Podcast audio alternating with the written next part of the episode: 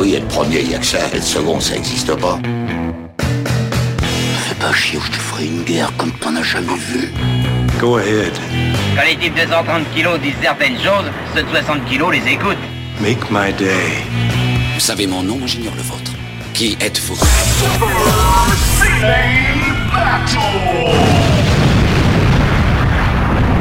Le second, c'est un con. Super Ciné Battle, c'est le podcast où nous établissons le classement ultime du cinéma. Nous prenons vos listes de films que vous nous adressez pour les classer, du meilleur au pire, afin d'obtenir la liste ultime. Et l'Oscar du meilleur partenaire cinéphile est attribué à Benjamin François alias Quix. Ah non, pardon, il y a eu une erreur. c'est cet Oscar est en fait décerné à Stéphane Boulet alias Plugin Baby. Désolé pour cette confusion. Hello papa, comment tu vas? Euh, bonjour Daniel, euh, bonjour à tous, ça va très bien. Ça va très bien. Donc, tu l'as bien préparé ton lancement, j'ai j'ai beaucoup apprécié. C'est- Tu sais qu'à chaque fois, faut que les gens sachent, je te prépare jamais de ce que je veux oui, c'est toujours le. Je saute dans l'inconnu à chaque fois. c'est- Du coup, voilà. c'est toujours un peu foiré. Mais voilà, on enregistre un jour après les, les Oscars. Eh oui, avec les, les- cette, cette fameuse séquence où La La Land a gagné, puis non. Ce qui est, ce qui est encore plus jouissif en fait. Alors moi, je ne prends pas parti, j'ai vu aucun des deux films, donc je, je ne sais. vrai. Mais rien que pour le, le- la, la symbolique de, de- de tout le mal qu'on a dit des Oscars jusqu'à présent, finalement, tu vois, Oui. ça se retrouve là. Euh, ces types-là, ils ont qu'un seul truc à faire, ils sont même pas foutus de le faire correctement. Chapeau. on te l'a donné, on te l'a repris. Et euh, on est réunis aujourd'hui pour un nouvel épisode, l'épisode 26, con- un nouvel épisode des années 2000.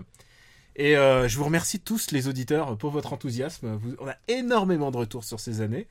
Euh, évidemment, ça vous touche parce que euh, bah, c'est vos années, c'est nos années cinéphiles, quoi. C'est les années où on s'est complètement, on a expérimenté plein de cinémas divers. Et, euh, et du coup, les listes sont très très très variées. euh, on en a pour tous les goûts. Et je pense qu'on peut rester là encore pendant des années, sans, sans, dé- sans déconner, pour nous faire parvenir des listes. C'est simple, trois films par liste, avec un titre, c'est mieux. Et, et je vous recommande d'ailleurs, en fait, en général, les listes, c'est soit une super thématique qui fonctionne, soit un film rare. Si vous êtes le seul à avoir pensé à ce film, en général, je mémorise bien votre liste, je me dis, ah, ça, c'est pas mal. Et euh, voilà, c'est une bonne manière de se faire remarquer aussi. Et vous l'envoyez à supercinébattle.gmail.com. Et, euh, et quand il y a doublon, on zappe, il n'y a pas de problème. On couvre l'année 2000 à 2009. Est-ce qu'on se fait un petit euh, topo, Stéphane? Bah oui, on peut se faire un petit récapitulatif. Alors, qui même, est, hein. le, pre- qui est le, le meilleur film des années 2000 Alors le meilleur film des années 2000 pour le moment, c'est History of Violence de David Cronenberg. Il est suivi par Millennium Actress de Satoshi Kon. Grand, grand, grand, grand, grand film. Ça- tout ça, c'est des grands, du grand Voilà. cinéma. On a The Host derrière. Toujours du grand cinoche. OSS 117, Et derrière, Shaun of the Dead à la cinquième place. suivi par Monster Inc. Après, on a Matchpoint, quand même, Woody Allen.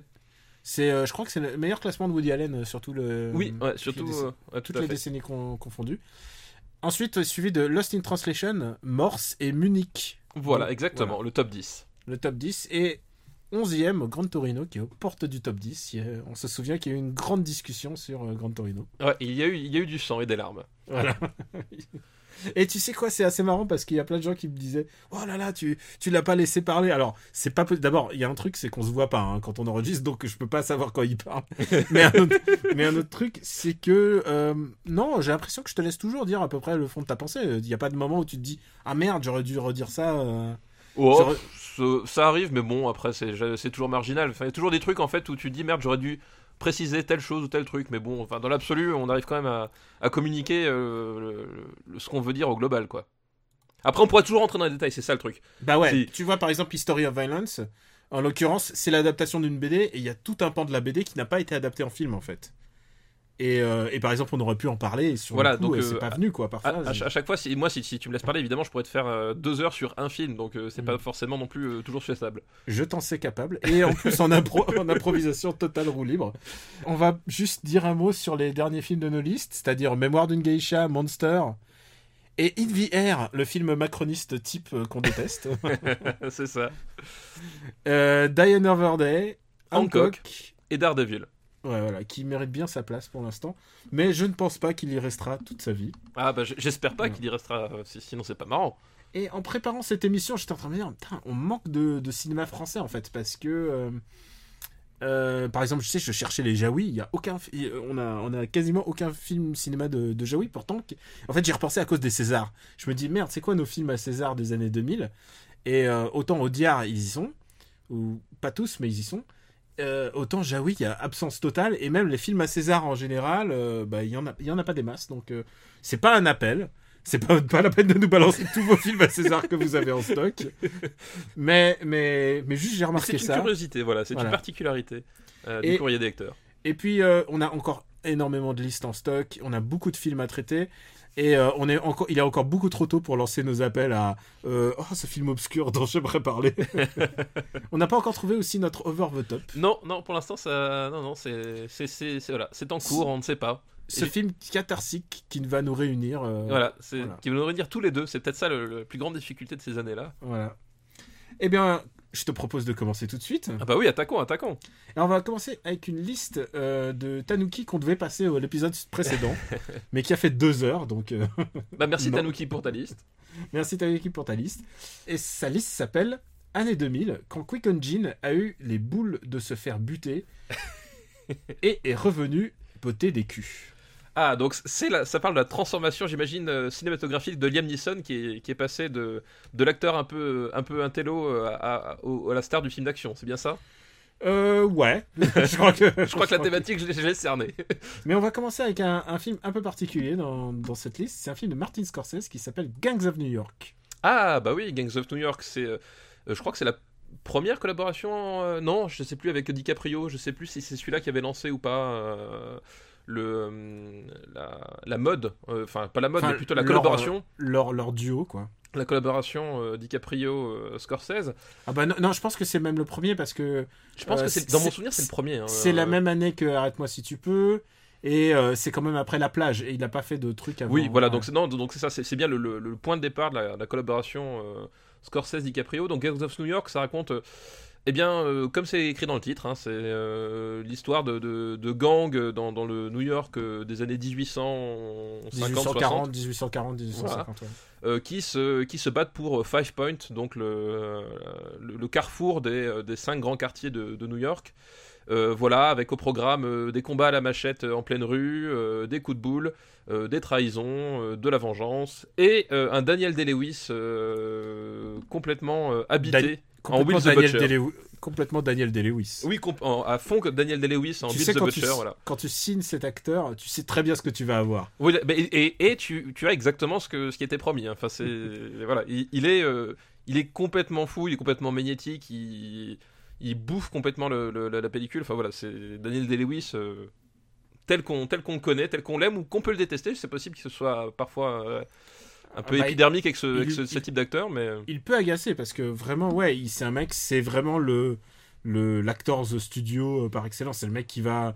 euh, qui va et, et en fait le problème de, de l'acting de Daniel Lewis c'est que ça va donner des idées à, à beaucoup de gens à des à des chiens le bœuf tu vois Oui. qui vont essayer de copier son Bah, style c'est très Ouais. physique en fait comme, Mm. comme, comme style de, de, de- d'acting. Même, même quand il même quand il, il, il fait pas grand chose, il y a, y, a, y, a, y, a un, truc qui il, y a toujours un truc qui, qui couve en fait sous, Mm. euh, sous son jeu. Enfin voilà, je, je repense à à, à d'autres films de, de, de lui, ou même dans un simple dialogue où il est simplement assis sur une chaise, tu sens que ça bouillonne derrière. Enfin, vraiment, il y, a un, il y a un côté très physique dans, son, dans sa présence au- à l'écran. ouais c'est le mec qui se prépare euh, il va pas se laver s'il faut pas se laver il va- enfin vraiment genre il va il va tout mettre il va mettre sa vie en péril pour le rôle et on peut dire que dans Gangs of New York ça delivers en tout cas Oui, dans Gangs of New York, ça dé- bah, c'est le, euh, c'est comment c'est la figure centrale du film parce qu'en fait, en gros, voilà, l'histoire, c'est euh, le gang de Daniel Day-Lewis euh, qui affronte le début, en tout cas, le gang de Daniel, Daniel, Day-Lewis qui affronte le, gang de Liam Neeson et Liam Neeson se fait tuer lors, de, l'affrontement.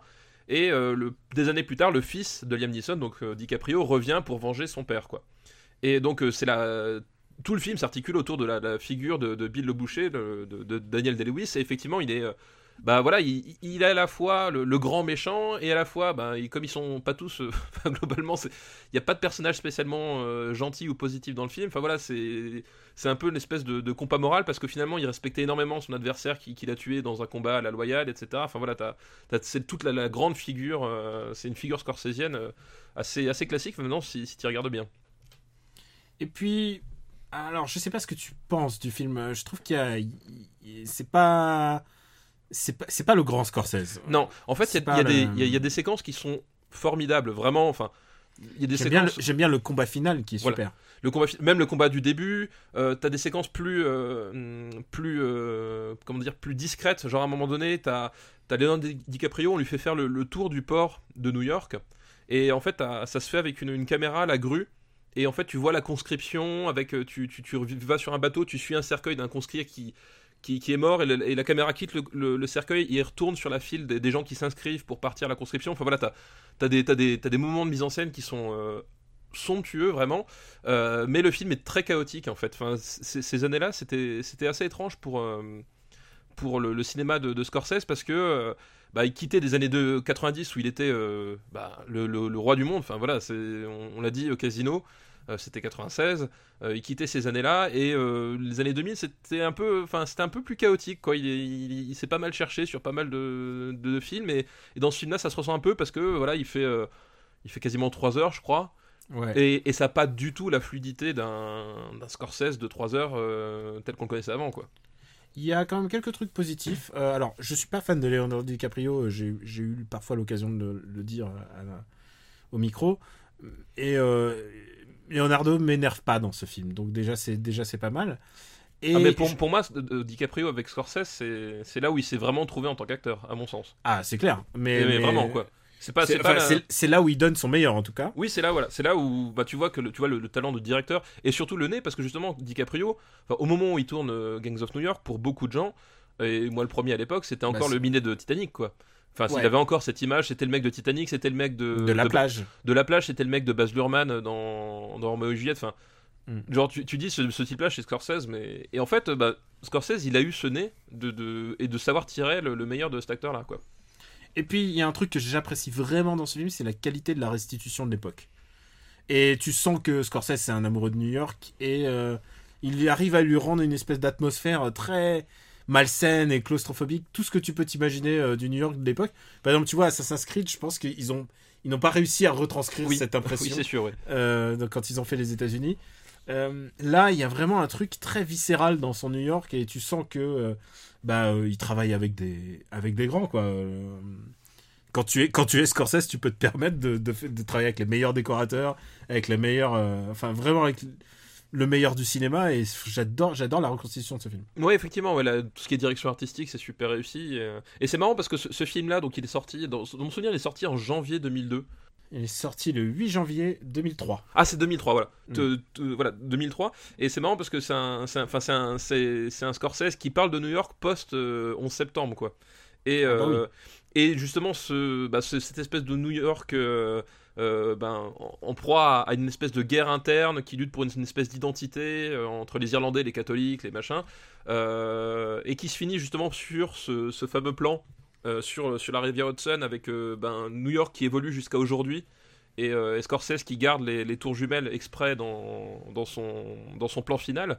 Enfin, c'était, c'était, le timing était assez, assez intéressant, quoi, d'un point de vue, euh, tu vois, placement dans l'histoire et justement cette déclaration d'amour à un New York qui a une vie mouvementée, mais qui finalement, bah, c'est ça qui fait aussi l'intérêt de New York par rapport à d'autres cités américaines, quoi. Où est-ce qu'on va le mettre?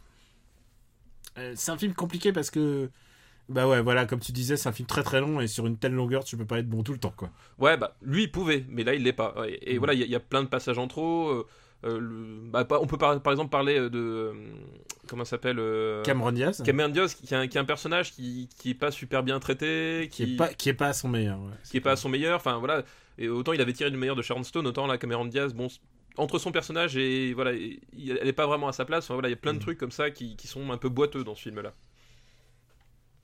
Euh, Ah ouais, Moi, je le mettrais au-dessus de 2046, par contre, par exemple. c'est exactement là où je pensais. Et ben voilà. En dessous de Hurt Locker.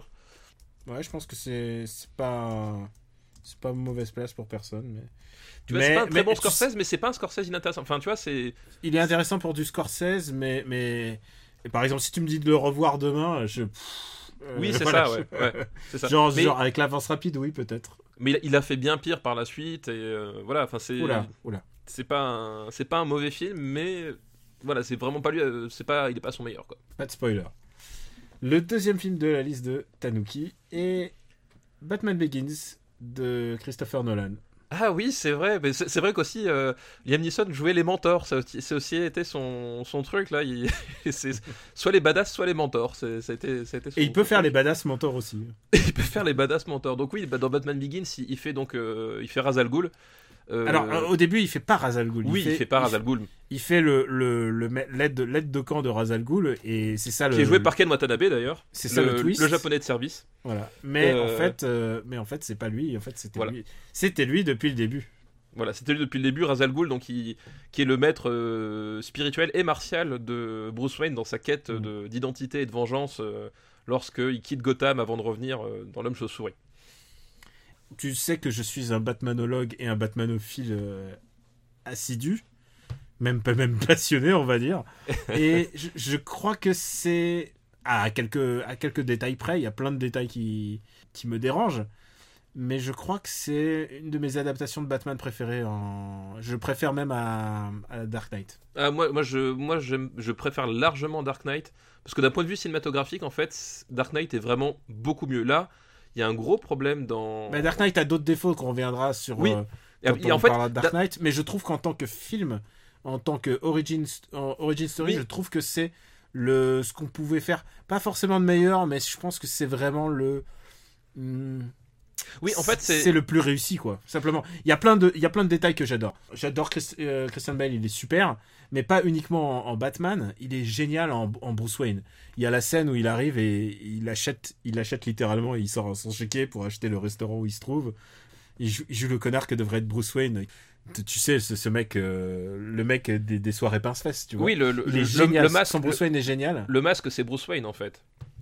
Euh, oui, mais en même temps, il n'oublie pas que ça reste Bruce Wayne. Je, je suis pas complètement, euh, je suis pas complètement pour la littéra- littéralité du, du message de c'est Batman le personnage et que Bruce Wayne est le masque. Si je suis pas complètement euh, d'accord là-dessus parce que beaucoup de l'alchimie entre entre Alfred et, et Batman, c'est Batman et Bruce, c'est Bruce Wayne et Alfred, tu vois en fait. Oui, enfin oui, qui- non, mais le, le Bruce Wayne Hmm. mondain, ce n'est pas le, le Bruce Wayne qui- que Alfred connaît, Oui. tu vois. Oui, voilà, c'est une, c'est une, couv- c'est une couverture. Euh, et il y a beaucoup de trucs que j'aime bien, d'adaptation. euh, euh, tu vois, au début, les gens disaient Ah merde, qu'est-ce que c'est que cette Batmobile euh Mais en fait, c'est une Batmobile cohérente par rapport à son temps. C'est un Bat char d'assaut. C'est pas mal fait. De la part de d'un mec comme Nolan qui fait énormément d'adaptations et qui te demande énormément, toi, spectateur, pour croire ce que tu es en train de faire, parce que il est en train de faire quand même un film très entre guillemets réaliste. Oui, en je fait, parle, c'est- je, par- je parle, je parle de réaliste. On parle d'un mec qui fait un stage chez Ninja et qui revient. Et Oui, qui non, est- mais en fait, mais c'est ça. qui est c'est- méga balèze. C'est qu'en fait, le, parti pris de, de, de Batman Begins, con- contrairement à, à bah justement au Batman précédent, etc., c'est que euh, ils se sont dit qu'est-ce que ça pourrait être un Batman dans notre monde de, de tous les jours, en fait? C'est ça un peu l'idée. Et du coup, effectivement, la, la, la Batmobile, bah, c'est plus l'espèce de, Batmobile fantasmé de chez Tim Burton, c'est un char d'assaut parce que ça doit être fonctionnel et blindé parce que c'est sa vocation, etc. Et tout le film, en fait, eff- effectivement, prend cet, angle, cet angle euh, réaliste entre guillemets même si t'as évi- évidemment t'as as les pouvoirs de Ra's al Ghul même si c'est pas les mêmes que dans le comics Et, et, et Mais un le- côté- et un surtout côté, le euh, final, le final où on empoisonne toute la ville, qui Oui, est voilà, vraiment un, un a final que- de comic book oui Comic pour- book, pour mais- mon comic book ouais mais en même temps, moi, ça me dérange pas. C'est ce que je suis, c'est ce que je suis venu voir. Je s'il y avait vraiment un point faible sur ce film, j'adore l'humour en plus de ce film. Je, trouve très très drôle. Je trouve très drôle en tant que Bruce Wayne, où, euh, où il se tourne vers Lucius et il lui fait, à propos de la voiture, il dit Does it come in black? Je trouve ça génial. C'est vraiment, euh, il est très marrant, il est très spirituel.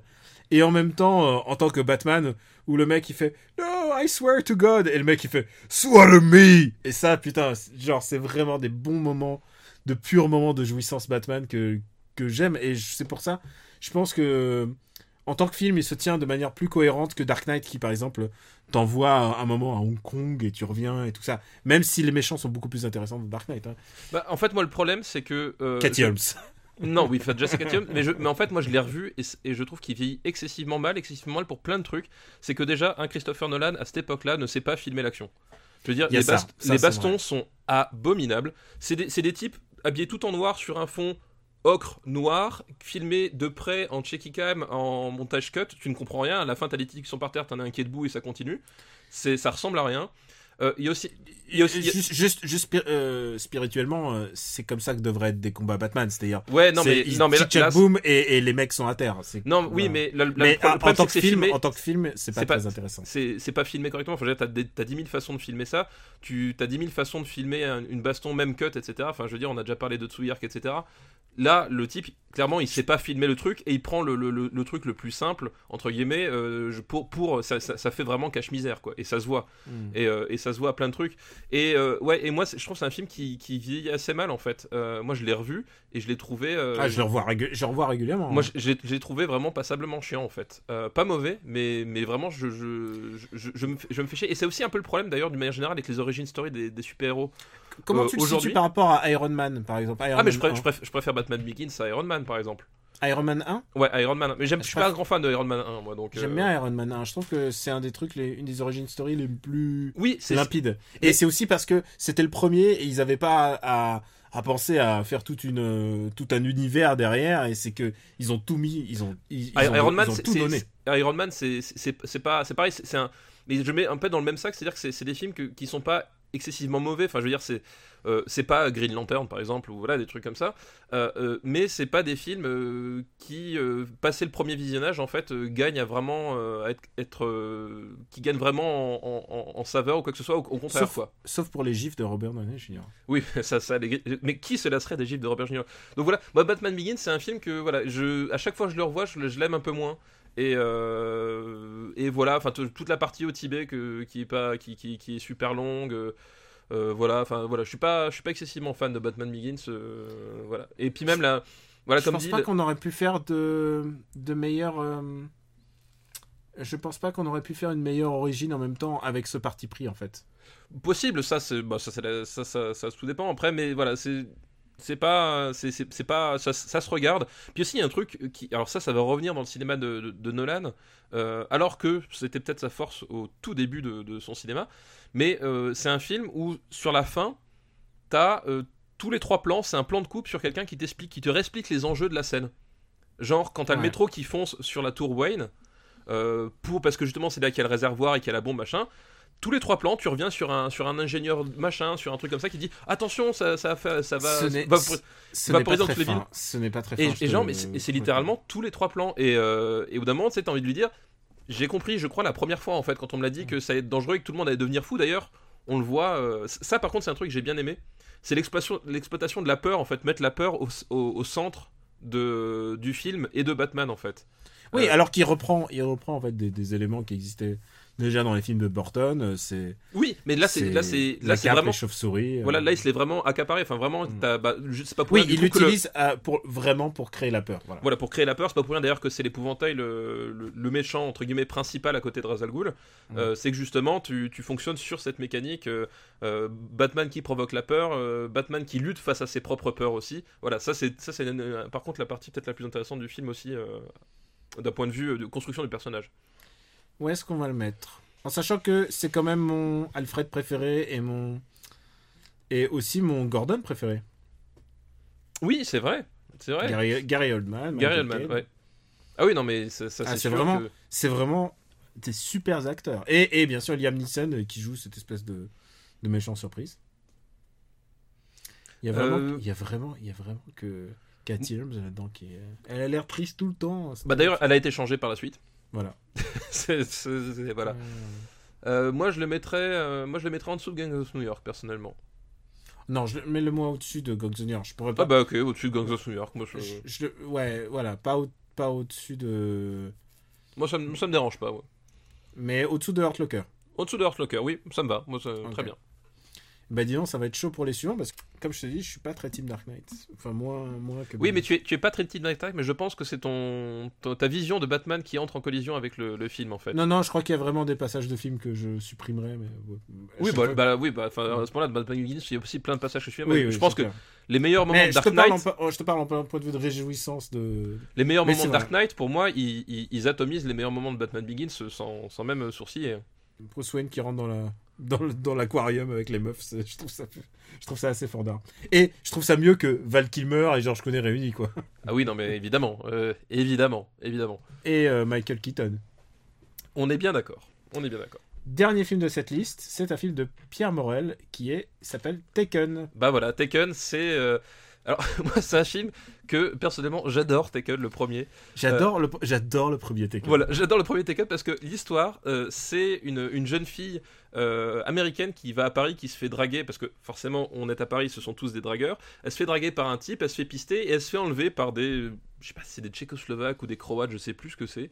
Euh, bref. Albanais, ils sont Des albanais. Albanais, c'est ça, c'est des Albanais. Parce que c'est et, et c'est bien sûr c'est des mecs qui spécialisaient dans le Dans le trafic le- euh, du la prostitution, le Voilà. proxénétisme, tout Et, ça. euh, et la- la- au moment de l'enlèvement, la, la fille arrive à, à appeler son père. Il y a cette fameuse phrase euh, où le, le ravisseur prend le téléphone à la fille et à l'autre bout du fil, c'est euh, donc euh, Liam Neeson. Liam Neeson qui est en fait un, un ancien de la CIA. Euh, toujours en activité parce qu'il est dans le privé, je crois. En fait, il y a une histoire comme ça. Il travaille Ça, toujours en, tant- ouais. en- en tant qu'agent secret dans le privé. Enfin, bref, c'est pas très très important. Et cette fameuse phrase, il fait euh, Je ne sais pas qui vous êtes, je ne sais pas où vous êtes, mais je vais vous traquer, je vais vous trouver, je vais vous tuer. Et voilà. Ah, et voilà. Et tout le film, il est posé là. Oui, c'est un vrai c'est un vrai mème. ouais. Voilà, et, et, et- et tout le film posé là, et après, ça, euh, ça tient promesse, c'est-à-dire que c'est un film où Liam Neeson débarque à Paris, et il n'en a rien à foutre de rien, mais C'est vraiment, Liam Neeson qui est là pour casser des bouches. Voilà, il est là pour casser les bouches. Moi, une de mes scènes préférées, c'est qu'à un moment donné, il se retrouve avec un, pote à lui qui est agent secret français, Euh, il est à table avec la famille de l'agent secret, et en fait, globalement, il comprend que l'agent secret sait des choses sur les Albanais qu'il veut pas lui dire. Et bah lui rien à foutre, il, il- je crois qu'il il, il- il- il torture la femme ou lui tire une balle dans la jambe, enfin genre à table, tu vois, genre, entre la fromage et le dessert, pouf, hop, et puis il le menace et, euh, et il, il- il menace, euh, il menace son, son, son ancien pote avec sa, sa femme pour obtenir des renseignements. Plus tard, il va brancher un, un type à- au, au réseau électrique de l'immeuble et allumer la lumière pour le torturer. Enfin, que des trucs comme ça. Il n'en a rien à, rien à battre de rien et il, il- va à fond quoi. Et c'est bah, c'est- voilà, c'est c'est- c'est Ce qui est hallucinant bien. Taken, c'est qu'il y a une vraie simplicité. Oui, ça va. très, Très années 80. On se pose pas de questions. Se pose pas de questions et pour le coup, euh, pour le coup, euh, le- la, mise en scène, elle est pas exceptionnelle, mais elle est, elle est suffisamment limpide et c'est ça qui va faire énormément défaut aux, aux- aux suites. C'est suffisamment limpide pour que, eh ben, tu t'es vraiment mal lors des, lors des bastons. Enfin, voilà, c'est aussi les bastons euh, post Jason Bourne, etc. Aussi, il faut, faut, faut aussi voir cette influence-là. Et voilà, et ça fonctionne, c'est assez bien mis en valeur par la réalisation, c'est sans chichi. Euh, oui, c'est super con. Enfin, c'est- un film bête, mais tu vois, on parlait de de notre guilty pleasure et aussi Oui, de. et ben c'est, ça se pose là, quoi. Voilà, je pense que Taken, on arrive un petit peu à. Exactement. à ça. Effectivement, c'est, un, bon candidat parce que c'est, simple. Enfin, en fait, c'est simple et ça essaye pas de- de- d'en, faire plus. C'est simple, efficace. Tu- bah, c'est bourrin. Voilà, c'est un film bourrin qui est bourrin, qui est efficace et qui sait filmer son action. Voilà, je- moi je valide, moi ça, ça me fait marrer. Voilà. Pour moi, c'est comme à regarder un film de Steven Seagal euh, de Oui, voilà, Steven Seagal des grandes années, mais voilà, Justice Sauvage, bah, c'est Taken. Enfin, voilà, c'était vraiment sur le, sur le même esprit, quoi. Sur un scénario de Luc Besson, donc euh, Oui, bah, avec donc des, des, des- des étrangers, des flics corrompus et des Audi. Des Albanais. Il n'y a pas un moment où il y a des questions d'arabe aussi. Enfin, c'est très Mais- très. Si, si, c'est qu'en si, parce qu'en plus, le, le- boss de fin, c'est, je crois que c'est un garde du corps arabe euh, dans le bateau, je sais plus, un truc comme ça. Enfin, bon, comme dit, les, les, les tenants, les aboutissants du scénario, bon, ils me sont un peu passés au- à côté euh, avec le fil des, au fil des années, quoi. Oui, je. je... Et oui, voilà, c'est un film qui tient vraiment euh, le. Enfin, le pitch tient sur un post-it, quoi. C'est vraiment. euh, c'est- Et, et c'était un carton monumental. Enfin, c'est, ça a été le, au moment où il est sorti, c'est de, je crois que c'était le film français qui avait fait le, le, le plus Ah oui. rapidement le, de, de- de- d'entrée aux États-Unis. Enfin, c'était. Il a, fait- euh, il a 200, 220 millions au box-office pour un budget voilà, de donc 20. c'était. c'est- c'est- Et, ça a continué un peu la- cette réputation qu'a Luc Besson de faire des cartons euh, pour le prix euh, bah, de, de- de films philippins, quoi. Oui, voilà, c'est, c'est- c'est un peu ça. Non, mais voilà, c'est- enfin, il avait vraiment trouvé la C'est formule. genre, euh, c'est genre mini, mini, mini investissement et grande rentabilité. En plus, c'est les productions euh, EuropaCorp, donc énormément de placements produits. Ah bah oui, bah, euh, il, euh, bah, il finance son film, voilà, il, il Hmm. connaît les circuits, quoi. Et il y a le point faible peut-être de ce film, c'est que en fait, pour moi, c'est que j'adore Liam Neeson. Je trouve que c'est un super acteur, mais ça a marqué sa carrière. C'est qu'au bout d'un moment, Ah oui, il a plus il fait a ça fait, après. il a fait du Liam Neeson à tel point que quand il me donne pas du Liam Neeson, je suis surpris. mais genre toujours en, en bien. Par exemple, tiens, je pense à The Grey. euh, Oui, le, le- le territoire des loups. voilà, qui genre j'y suis allé en me disant putain ça va être Liam Neeson qui file des coups de poing à des loups. Pas du tout, hein. c'est pas du tout ça le film. Mais j'y suis allé pour ça et j'étais pas déçu, hein. Mais mais mais c'était autre chose. Et, et du coup je pense que ça a un peu ça a un peu niqué, pas sa carrière, mais tu vois, son aura de grand acteur. Ah, mais, mais oui, bah, de toute façon, tu, tu regardes après par la suite. Euh, Tekken on- 2, Tekken 3, on- le truc où il est dans l'avion. euh, Oui, voilà. le, le- t'avais aussi euh, Sans Identité. euh, Le truc où il est dans la nuit, où il doit sauver son fils dans la nuit, là, je, de la Ah oui, avec Ed Harris là. Avec Ed Harris. Oui, oui, et- je l'ai et- vu. Quelques... je- C'est pas quelques. Non, je sais plus. Non, c'est pas quelques minutes après minuit. C'est. Je sais plus comment il s'appelle. Ah, mais ouais, c'est pas très, Voilà. c'est pas, c'est pas très c'est- bien. C'était pas très très bien du tout. Mais oui, effectivement, après, il, il a fait plus que ça en fait. Liam Neeson, quoi. Alors qu'il peut jouer dans de super comédies comme Love Actually. Mais... Oui, bah voilà, tout, tout est possible. Où est-ce qu'on met Tekken 1 En sachant que c'est en plus réalisé par Pierre Morel, qui est euh, réalisateur d'un de mes films chouchou, qui est vraiment par contre un de mes guilty. euh, c'est Banlieue 13. Oui, bah moi j'ai un gros gros problème avec Banlieue 13. Ah Donc, non, euh, non, non, il y a personne n'a de problème avec Banlieue Si, 13. si, si, si. Je ne t'entends plus. Je ne Voilà, t'entends plus. Est-ce qu'on le met au-dessus de The Chaser? Ah, moi je mets comme en dessous de The Chaser. Ouais, mais tu vois, c'est un film équivalent, tu vois. Ouais, mais The, Ch- The Chaser, c'est en, matière de, de mise en scène, de mise en Ah bah valeur oui, de l'action, c'est clair. on n'est plus du tout dans la même dimension. Enfin, Là, je te parle juste de plaisir ressenti. Ah, même, même de plaisir, moi je, je préfère regarder The Chaser, quoi. Donc, on le met au-dessus de. Hmm, Je le, je le regarderai avec plus de plaisir que Batman Begins, juste parce que c'est idiot. Moi je le regarderai avec plus de plaisir que des, euh, que des mineurs, hein, personnellement. Est-ce qu'on le met au-dessus des mineurs alors? On peut le mettre au-dessus des mineurs. Mais je le mettrais même au-dessus de printemps, été, automne, hiver, personnellement. C'est. Voilà. Euh, Qui a pourtant aussi ce petit lot de, Bah oui. Oui, de, de, violence gratuite. de, de violence gratuite et, bien franche. Hein. Ah bah ça, la Corée ne déçoit jamais. oui, de ce point de vue-là, la Corée fait mal. Bien écoute, euh, voilà. Bah écoute, Tekken devient le 14e film, meilleur film des années 2000. Et il a beaucoup, pour, il, a beau- il a beaucoup de chances de devenir un peu notre over de. Oui, oui, et a priori, il est bien parti pour. Bah, on remercie Tanuki pour Mais liste. merci, pour très bonne liste. Et on va euh, tout de suite passer à la liste de Thomas, Bonjour nous- Thomas, merci Thomas. qui nous envoie un- une liste qui s'appelle Un cinéma crépusculaire d'Asie, certes, mais ils ont encore du bon, eux, contrairement à nous. C'est c'est très très précis comme thématique. hein. Ah oui, oui. euh. Et alors, le premier film de sa liste, c'est Le Samouraï du Crépuscule. Alors, et ben ça tombe bien, je ne l'ai pas vu. Ah, t'as t'as- t'as pas vu Non. Alors, euh, de mémoire, c'est Tasogare, euh, Senbei. Et c'est un film de Yoji Yamada qui fait partie d'une trilogie de films de samouraï. Alors, euh, je sais plus, il y a Le Samouraï du Crépuscule. Euh, je sais plus exactement le nom de, de tous ces trois films. Mais c'est celui-là qui est le plus intéressant. Parce que il est euh, incarné par Hiroyuki Sanada, qui est peut-être un de mes acteurs vivants euh, préférés. Euh, Hiroyuki Sanada, vous le, savez, vous le connaissez tous parce qu'il était euh, le japonais dans, dans Sunshine. de- Dans Sunshine, tout à fait, oui. dans Sunshine. C'était lui dans Ring. Et aussi, c'était Ayato dans Sangukai. Donc, euh, c'est c'est un acteur complet. C'est un mec qui sait faire des cascades. c'est un, oui, c'était un membre de la Japan Action Club, euh, qui est le l'association des cascadeurs japonais qui jouaient toutes les années dans du, du Sentai et toutes les séries live. Et il faut savoir un truc, c'est que ces mecs-là, c'est pas des rigolos. Euh, Hiroyuki Sanada, c'est un élève de Sonichiba. Et les cascades, on dit les Sentai, euh, les trucs pour enfants et tout, mais les Japonais, ils, ils risquent leur vie à toutes les cascades. Quand ils sautent d'une clairière et tout ça, dans le vide et tout, Oui, c'est vraiment une clairière, c'est c'est des fous, c'est des fous furieux. Je suis passionné de la Japan Action Club. C'est aussi lui qui fait le, le- le- le grand pote de, euh, de Tom Cruise dans The Last Samurai d'ailleurs. euh. C'est lui qui fait le, grand pote muet. Il, Oui. il dit presque rien. Et euh, il a joué aussi dans Rush Hour 3, je crois. Ouais, c'est ça, ouais, tout à fait. Et c'est vrai qu'après, euh, bah, sa filmo, elle dépend beaucoup du fait que bah, il est. Bah, ça dépend beaucoup du fait que Ken ouais. Watanabe soit disponible ou pas à Hollywood. En fait, c'est un peu ça. Hein, Et en fait, il, il est, il est souvent décevant par rapport au rôle. Par exemple, moi, je, me, vois- je le vois dans un staff, je fais Ah, je suis trop content. Vraiment, j'ai un crush sur ce mec. Je trouve qu'il est. D'abord, je trouve très très beau.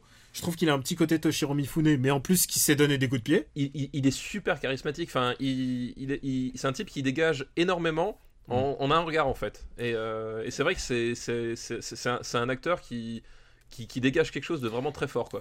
Et malheureusement, euh, bah, ces films, en général, il est appelé pour les films américains, donc il a fait les 47 Ronin avec Keanu Reeves. Qui a Il faut bien manger. hein, il faut bien manger. Je veux dire, Il c'est c'est le cas de tout le monde. hein. C'était, euh, il jouait Shingen dans The Wolverine, donc le deuxième. Tu sais, Wolverine contre les ninjas. oui, qui oui, euh, oui, et, et la, et, la, et, la, et, la, et, la, la, truc à neige là aussi, oui, je me rappelle. Il a, il un film qui a au moins le mérite d'être moins pire que le précédent, tu vois. Bah, ça aurait été dur quand même de faire pire que le précédent. hein. Oui. Ça aurait vraiment été dur. Et il a joué dans un de mes films préférés. Alors, je l'ai, je ne l'ai pas mentionné euh, dans les années 90. Et c'est un film que peu de gens ont vu, mais qui est sorti en salle, qui s'appelle Charakou. Personne ne l'a donné en liste. Et euh, c'est un biopic sur le, le peintre Charakou, euh, qui est un peintre légendaire euh, comme Hokusai. Et c'est un, un biopic extraordinaire. Je le cherche. en- Si vous avez un. euh, il n'existe pas en DVD, il est sorti genre en 96 ou 95, qui est l'année, tu sais, où on passait de la VHS au DVD. Oui, oui, c'était la transition. Et il y a plein de films comme ça qui, ont- qui ne sont jamais sortis parce qu'ils sont trop. euh, Trop confidentiel ou. pas confi ouais, confidentiels, ouais, c'est peut-être ça le mot. Au Japon, il est, il est dispo, mais par exemple, j'ai envie de le montrer aux gens. J'adore ce film, Sharaku, mais je ne l'ai pas en VO, en VO sous-titré tel qu'il est sorti. J'ai essayé de le chercher pourtant, mais introuvable. Donc voilà. euh, Oui, bah ça t'es sûr qu'avec le, le Blu-ray il sortira pas non plus. Enfin, tu vois, chaque, chaque nouveau format euh, réduit euh, le catalogue à chaque fois sur certains, à la marge. Je sais pas si t'as déjà remarqué. C'est exactement ça, c'est que bah, ils prennent. C'est exactement ça, ils prennent un bout et puis bah, il en reste. euh, Il y a des chutes, et bah les chutes, euh, elles disparaissent. Ouais, ouais, moi c'est pour ça que j'ai toujours des films en VHS parce qu'ils ont jamais été réédités euh, par la suite. C'est que t'es un mec bien, toi. Bah oui, t'as vu ça. Donc voilà, je vous ai parlé un peu de ma, ma passion pour Hiroyuki Sanada. Et Tasogore Senbei, donc euh, c'est l'histoire d'un samouraï euh, bah, crépusculaire, évidemment, euh, comme, comme l'indique un peu la liste, puisque euh, il est veuf et il élève, euh, il élève ses deux filles. Euh, et c'est un samouraï qui a vraiment pas beaucoup de moyens. C'est pas un Ronin, hein, mais enfin il a pas de. Je crois pas qu'il a de maître, mais, mais en tout cas il est. C'est un samouraï dans la dèche. Et c'est ça l'idée du, du scénario. Et, euh, et comment euh, et alors et, et tout le monde se surprend tous les gens tous les autres samouraïs se demandent mais comment c'est possible qu'un samouraï puisse s'abaisser à ça et faire des, des choses de la classe ouvrière ou cultiver des légumes tu vois enfin comment il peut s'accommoder de de rien en fait. Tasogare Senbei c'est l'histoire d'un d'un samouraï modeste en fait qui qui, qui désire vivre sa vie et s'occuper de ses gamins et c'est c'est ça qui est intéressant dans ce film. Un film euh, bah, mélancolique et qui réussit euh, et qui réussit assez bien en fait. Tu c'est une, une vision différente du, du, samouraï que celle qu'on a l'habitude de voir. J'espère que je t'ai donné envie Et bah tu m'as donné envie de le voir. Figure. non, vraiment, c'est un très très bon film. C'est pas non plus le Unforgiven, euh, Unforgiven de. Du samouraï. Ouais, voilà, c'est pas le Unforgiven du samouraï parce que y a pas, y a pas l'enjeu, y a pas, y a pas l'enjeu de de survivre. C'est un mec qui aspire vraiment à une normalité.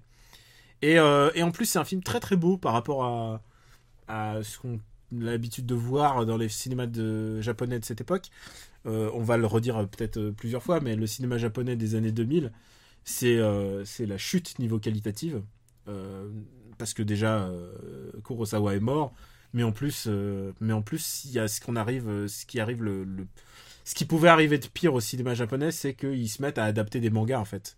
Ils Oui, ça va, ça devenir l'un des grands credos, euh, effectivement. euh. ils se mettent à adapter.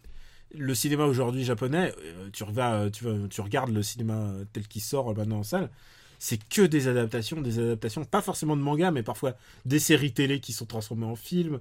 euh, des, c'est vraiment genre il y a zéro idée quoi. C'est Bon, moi, ils sont raccord avec les Américains. hein. et là en l'occurrence c'est l'adaptation d'un roman, ce qui est pas mal, hein, mais mais euh, mais voilà, ça c'est encore un film où il y a de grands acteurs et avec une bonne euh, et avec servi d'une bonne histoire.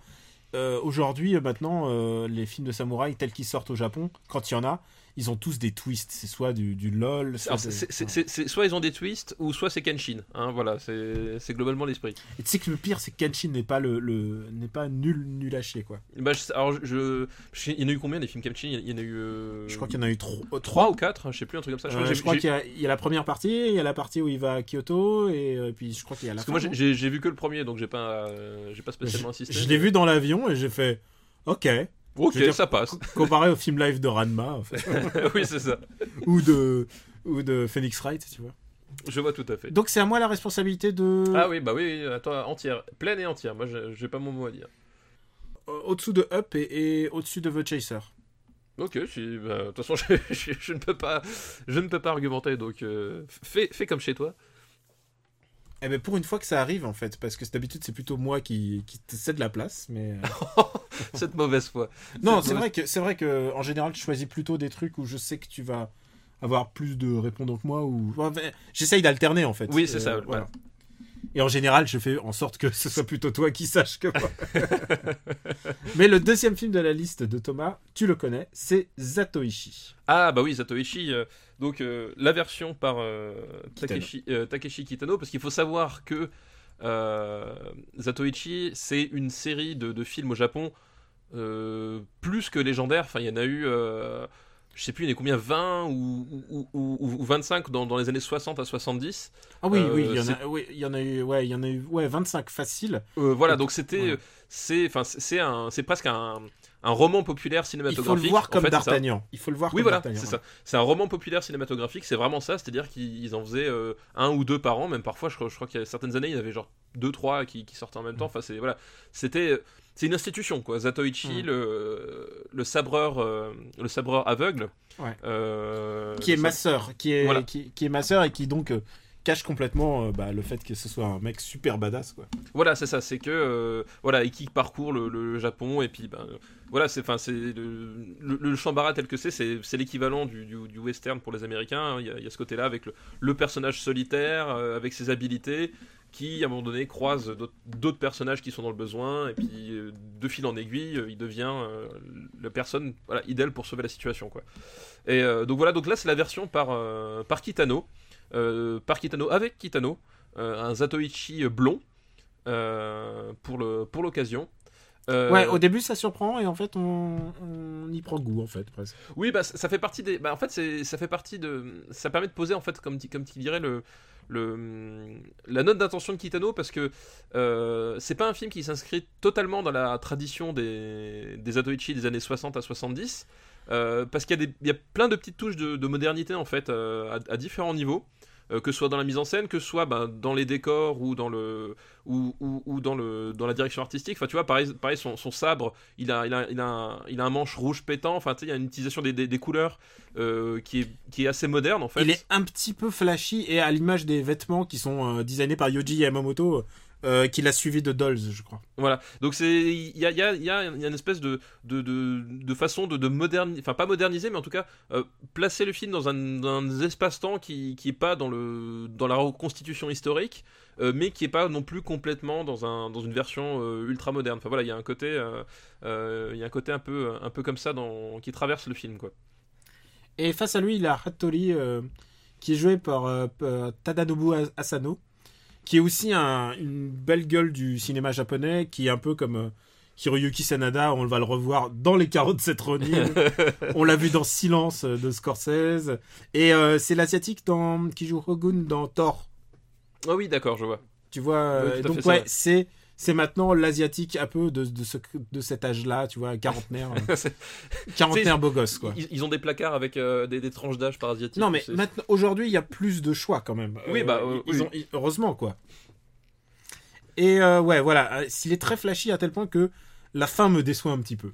Bah moi c'est moi c'est un, c'est un film que j'ai toujours trouvé un peu étrange.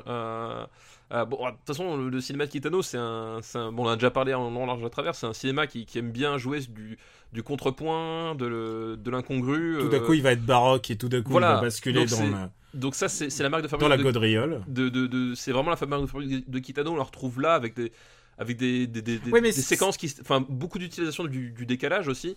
Euh, C'est pas juste de l'humour euh, qu'on pourrait retrouver chez Bujunu, c'est vraiment de la grosse gaudriole. Quoi, Oui, oui, c'est.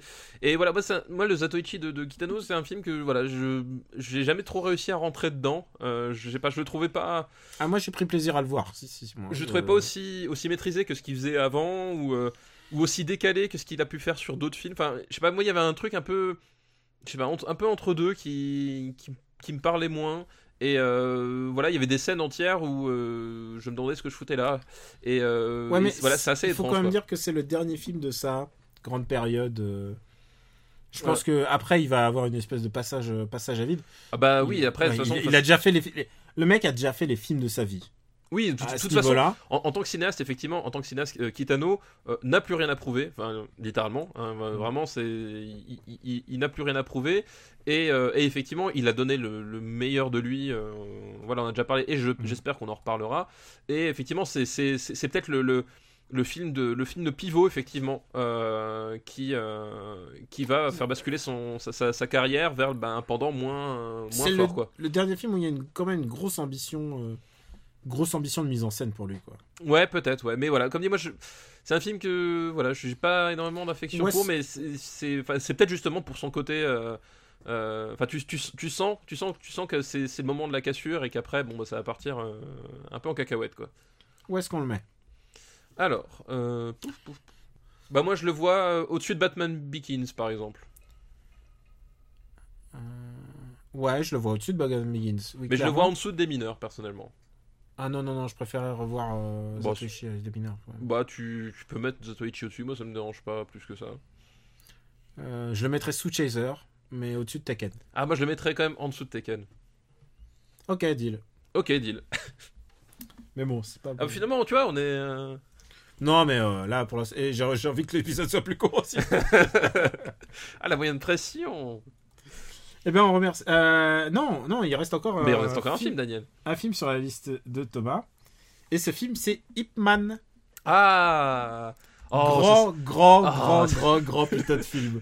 ah, ça, ça fait très plaisir qu'on parle d'Ip Man, tu vois. Ne serait-ce que parce que dans Ip Man, il y a, Donnie Yen. évidemment, Le, le grand Donnie Yen. Et je pense que. Martial. Alors, je pense qu'il y a des films plus violents de Donnie Yen. oui, oui, c'est mais, mais celui-là, martialement, c'est le plus. C'est le plus fou, quoi. Ip Man, c'est encore une fois une, une version euh, euh, du personnage de. Ah, Du maître de Bruce Lee. voilà, du maître de Bruce Lee. Et donc, euh, c'est comme on l'a- on l'avait déjà abordé au moment de Il était une fois en Chine. Enfin, c'est, c'est, ça fait partie de ces, ces personnages euh, semi-historiques, semi-populaires euh, aujourd'hui. Voilà, Sauf que là, vraiment, c'est un vrai biopic. Voilà, sauf Et que là, cette fois-ci, effectivement. Ils ont on- essayé de faire, de restituer tout l'ambiance de, de l'époque, c'est-à-dire avant l'occupation japonaise. Et en plus, ils ont mis Donnie Yen. Il, Donnie Yen fait un vrai grand travail d'acting sur Voilà. euh, Ip Man, quelque chose que par exemple Jet Li n'aurait jamais Non, pu non, faire. n'aurait jamais pu. Et c'est vrai que c'est, c'est, c'est pour ça que je, je suis tellement content qu'on parle de Donnie Yen parce que c'est un artiste mar- martial euh, exceptionnel, c'est un chorégraphe de génie et c'est un bon acteur. C'est-à-dire qu'effectivement, euh, j'a- j'aime beaucoup Jet Li, c'est pas la question, mais euh, Jet Li ne pouvait pas. euh, Jet Li sait pas jouer. ne, Jet Li ne pouvait pas jouer euh, tout. Voilà, c'était. euh, euh, c'est pareil, Jackie Chan, je l'adore, mais Jackie Chan, dans, on, Jackie on l'a vu. il, dans- peut dans- faire que du Jackie Chan. voilà, Jackie Chan, il est génial quand il fait du Dès Jackie qu'il Chan. fait du New Police Story, là où Voilà. il se vomit dessus et tout au début, Dès, voilà, c'est- exactement. plus du Jackie Chan et tu fais. Dès, dès qu'il sort Ah, de son merde. registre, il est, Et d'ailleurs, il est il pas y re- dedans en fait. Il est vraiment il y pas dedans. retourne presque de manière naturelle. Il sait qu'il peut faire que ça. Et même les films qui commencent dramatiques, il finit genre waouh, j'ai marché, sur...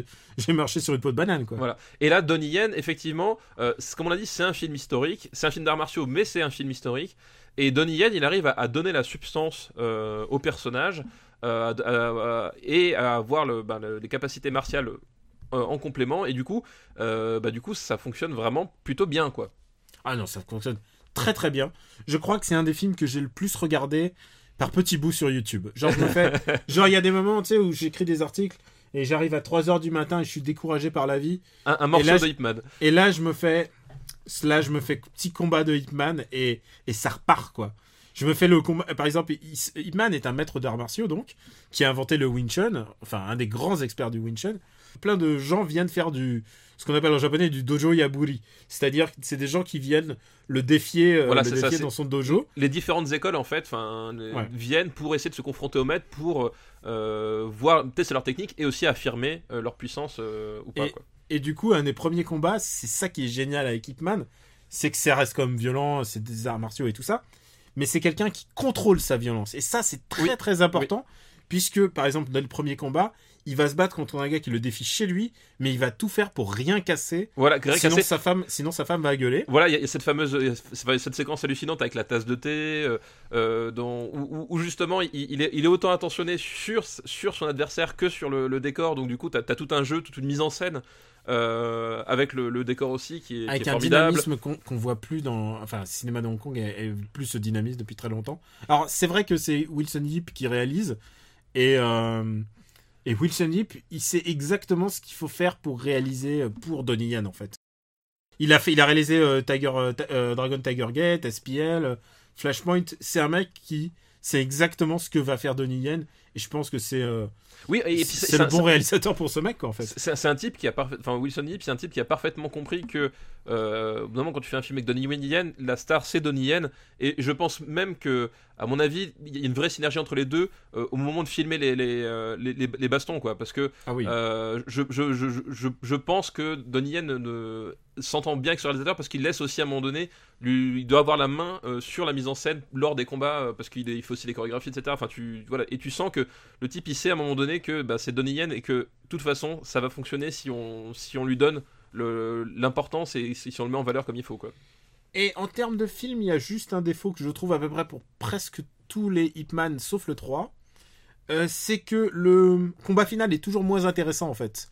Puisqu'en fait, euh, c'est là le, le, le degré politique de ce film, de ce film de Kung Fu, c'est que à chaque fois c'est des histoires où le Japon euh, envahit, le, envahit la Chine, donc il y a une, Bah, il y a une, vra- il y a une vraie occupation et il y a une vraie euh, terreur. Lui est, baissé, est abaissé physiquement, donc il est du coup un peu moins, moins performant, peut-être moins impressionnant. Et surtout, c'est des combats euh, bah, genre qui sont, euh, qui sont en sa défaveur. Genre, il y a un boxeur ou alors c'est des karatékas. Ça devient du mix, du mix d'arts martiaux et en général pour prouver que le Wing Chun est évidemment supérieur. à tous les évidemment autres. supérieur à tous les autres. Voilà, Mm. c'est c'est bah, de toute façon la, la- la dimension politique du personnage effectivement euh, est, est centrale. Et, et c'est passionnant. Euh, c'est passionnant à voir, c'est beau à regarder. Je vous dis, hein, c'est pas un hasard si c'est un des films que j'ai le plus regardé, euh, regardé sur YouTube avec euh, Drunken Master 2, quoi. C'est- vraiment à tel point, j'adore ce film. Euh, où est-ce qu'on va mettre Hitman Où est-ce qu'on va mettre Hitman En sachant que c'est peut-être. c'est peut-être pas le, le film où il y a les. Parce que dans le 2, il y a vraiment des, des, des, des morceaux de bravoure aussi. hein. Ah oui, et puis même, enfin, même, même dans, dans SPL, il y a des trucs aussi. euh, Le combat contre Samung, euh, c'est Mm. Ah, genre. Sam- waouh. Samon qui va revoir dans Hitman 2. Oui, exactement. Euh, Où est-ce qu'on met Où Euh, met Moi, je le mets très haut. hein. J'adore ce film. J'adore ce film. Vas-y, bah dis-moi. Euh, je le mets sous OSS. Ah, je mettrais peut-être juste sous Shaun of the Dead. Je laisserai Shaun of the Dead au-dessus. D'accord. Go. Hitman devient donc le sixième meilleur film des années 2000. Et si vous l'avez pas vu, les gars, payez-vous le DVD, euh, VOD, tout ce que vous voulez. Faites-vous une soirée film de kung-fu.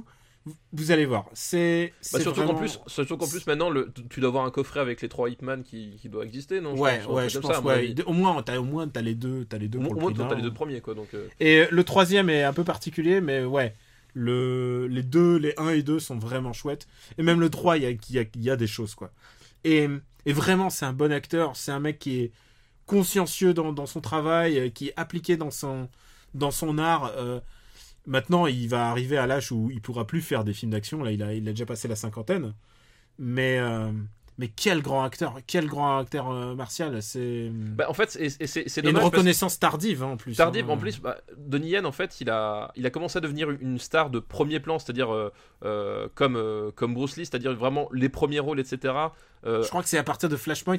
Donnie assez, Yen- assez tard. Ouais. Et, et ma- et malheureusement, en fait, malheureusement pour lui, c'est que Hollywood s'était déjà réapproprié les codes du film de Kung Fu euh, parce que bah, t'avais Matrix qui était par là, passé par là, t'avais Kill Bill, etc. Donc ils avaient plus besoin d'aller chercher, euh, comme dans les années 70, les films asiatiques, tu vois.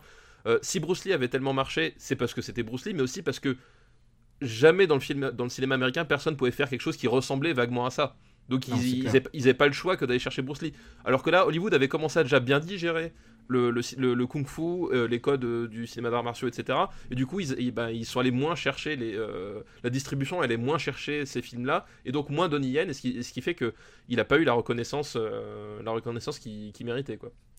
Et non, bon, c'est vrai qu'il n'y a pas, t- il y a pas que des bons films. Ah non, bah, de Mais toute façon, là- il, en a là- fait, il, en a fait, il en a fait- il en a fait tellement. Mais je veux dire, tu, tu, Là, tu prends ces, ces 10 meilleurs, t'as Ouais. t'as de quoi faire, quoi. Ouais, c'est ceux qu'on a nommés en général, et puis il y en a. Mais même, tu vois, par exemple, il y en a un qui s'appelle. euh, Ah, il a un nom tout pour, il a un nom tout pourri, genre Kung Fu ou un truc euh, Wushu. Oui, oui, euh, il s'appelle, euh, oui, oui, c'est- Euh, celui où- avec l'enquête. Ouais, avec l'enquête qui a un coup de Swordsman, il s'appelle. Swordsman, voilà. Voilà, Swordsman. Ouais, il, il a, il a 10 milliards de noms, putain. Ouais, il, a, il a ah oui, Swordsman, il est, il, est, il est jamais sorti ch- chez nous, pas distribué sous aucune façon, quoi que ce soit. Moi, je l'ai vu ben, par des, des réseaux. Ah non, non, moi parallèle. j'ai acheté le- j'achète le DVD. Non, mais moi, enfin, même j'ai pas, à l'époque, j'avais pas réussi à trouver le, le, le, le DVD DVD, même, euh, même chinois, ils, ils étaient en rupture de stock.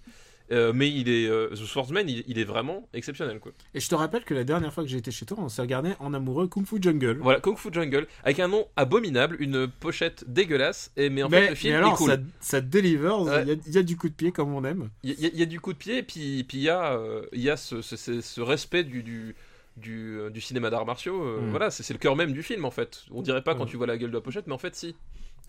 Voilà, on adore Donnie Yen et on était un peu. ah, On, on l'aimait avant euh, Star Wars euh, Rogue One et, Oui, on et l'a- on Triple le X réactivé. On le connaissait. Mais moi, j'étais content de le voir dans, dans Rogue One. donc, tu euh, sais qu'il a, il a, il a réalisé et fait la motion capture de Onimusha 3, je crois.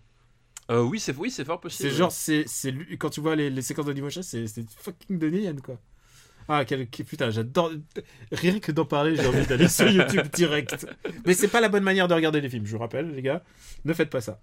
Euh, on continue encore? Ah bah oui, bien sûr, bien sûr. Attends, on est chaud, on est chaud là. Par- ah, D'abord, on remercie Thomas pour sa liste. Merci Thomas pour ta liste, effectivement, très très bonne liste. Et on va passer à une liste qui, de, qui nous est envoyée par Karel Kampfuis, euh, Kampfuis, pardon. Alors, euh, je ne ferai pas l'affront de reprononcer ma. Non, Karel, redidi, Karel. Karel. Voilà, merci Karel. Et euh, une liste qui s'appelle De dédits et de l'amour.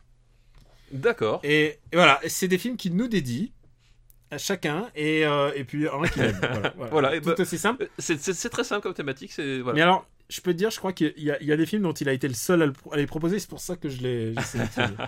et le premier film t'est dédié, D'accord. et il sait que tu l'as... Et, il sait que tu l'as vu, et c'est Samouraï de Giordano Ghederlini. oh putain. Oh la vache. Alors, Ah là là, est-ce que vous êtes prêts? Accrochez-vous, accrochez-vous Voilà. parce que ça va, ça va être chaud bouillant, les amis. alors je, je ne peux pas parler de Samouraï euh, sans parler. euh, bah, D'ailleurs, je pense qu'il il a même peut-être lu, lu sur Sens Critique parce que c'est. euh, c'est peut-être ça qu'il a, qui- qu'il a, qu'il a guidé jusqu'ici, mais je ne peux pas parler de ce film sans parler de, de l'anecdote qui, qui entoure le- sa sortie au cinéma. Ah, Euh, tu veux parler de, de B-Movie Euh, non, non, non, non, non, une, Ah. une- une- anecdote qui, qui m'est vraiment. euh, Personnel oui, personnelle, oui, oui. Ah, vas-y, que- vas-y, shoot. Donc le, le film était sorti. euh, alors, je sais plus, t'as l'année exacte, je me rappelle plus. euh, Euh, oui, c'est 2002. 2002. Et, il f- et juste, juste un, un peu de contexte, c'est à l'époque où Canal Plus lance euh, son studio d'écriture euh, dédié genre au film de série B mais un peu plus luxueux Voilà, parce que c'est un film français en fait, ce qu'il faut savoir. qui, C'est- c'est qui un film s'appelle qui s'appelle B-Movie et euh, ils, ils ont commencé avec Samouraï et l'année et l'année suivante ils ont fait Bloody Mallory je crois ou Oui, c'est ça, voilà. ouais, donc ouais. voilà voilà, Voilà, Je- ça pose un peu le truc. Ah, Donc le, ami- le- am- amateur de bons films voilà voilà le- donc le film sort euh, au, mois de juin 2002. j'en sais- je ne sais plus l'année, mais je savais le juin parce que le, mois parce que c'était en pleine fête du cinéma. Euh, donc c'est le moment où tu vas voir tous les films qui sont à l'affiche. Enfin déjà on l'avait déjà expliqué. il y a- c'est- C'était l'époque euh, où commençait à y avoir les, euh, les cartes illimitées, mais là la fête du cinéma c'est- c'était voilà, c'est- c'était l'occasion ou jamais. Et donc euh, arrive le moment fatal où tu as vu tous les films. Et ta journée n'est pas terminée, donc du coup tu te dis bon bah hop on va aller voir la suite. Et donc il y avait Samouraï, euh, film français qui n'a rien à voir avec euh, Alain Delon ni Jean-Pierre Melville.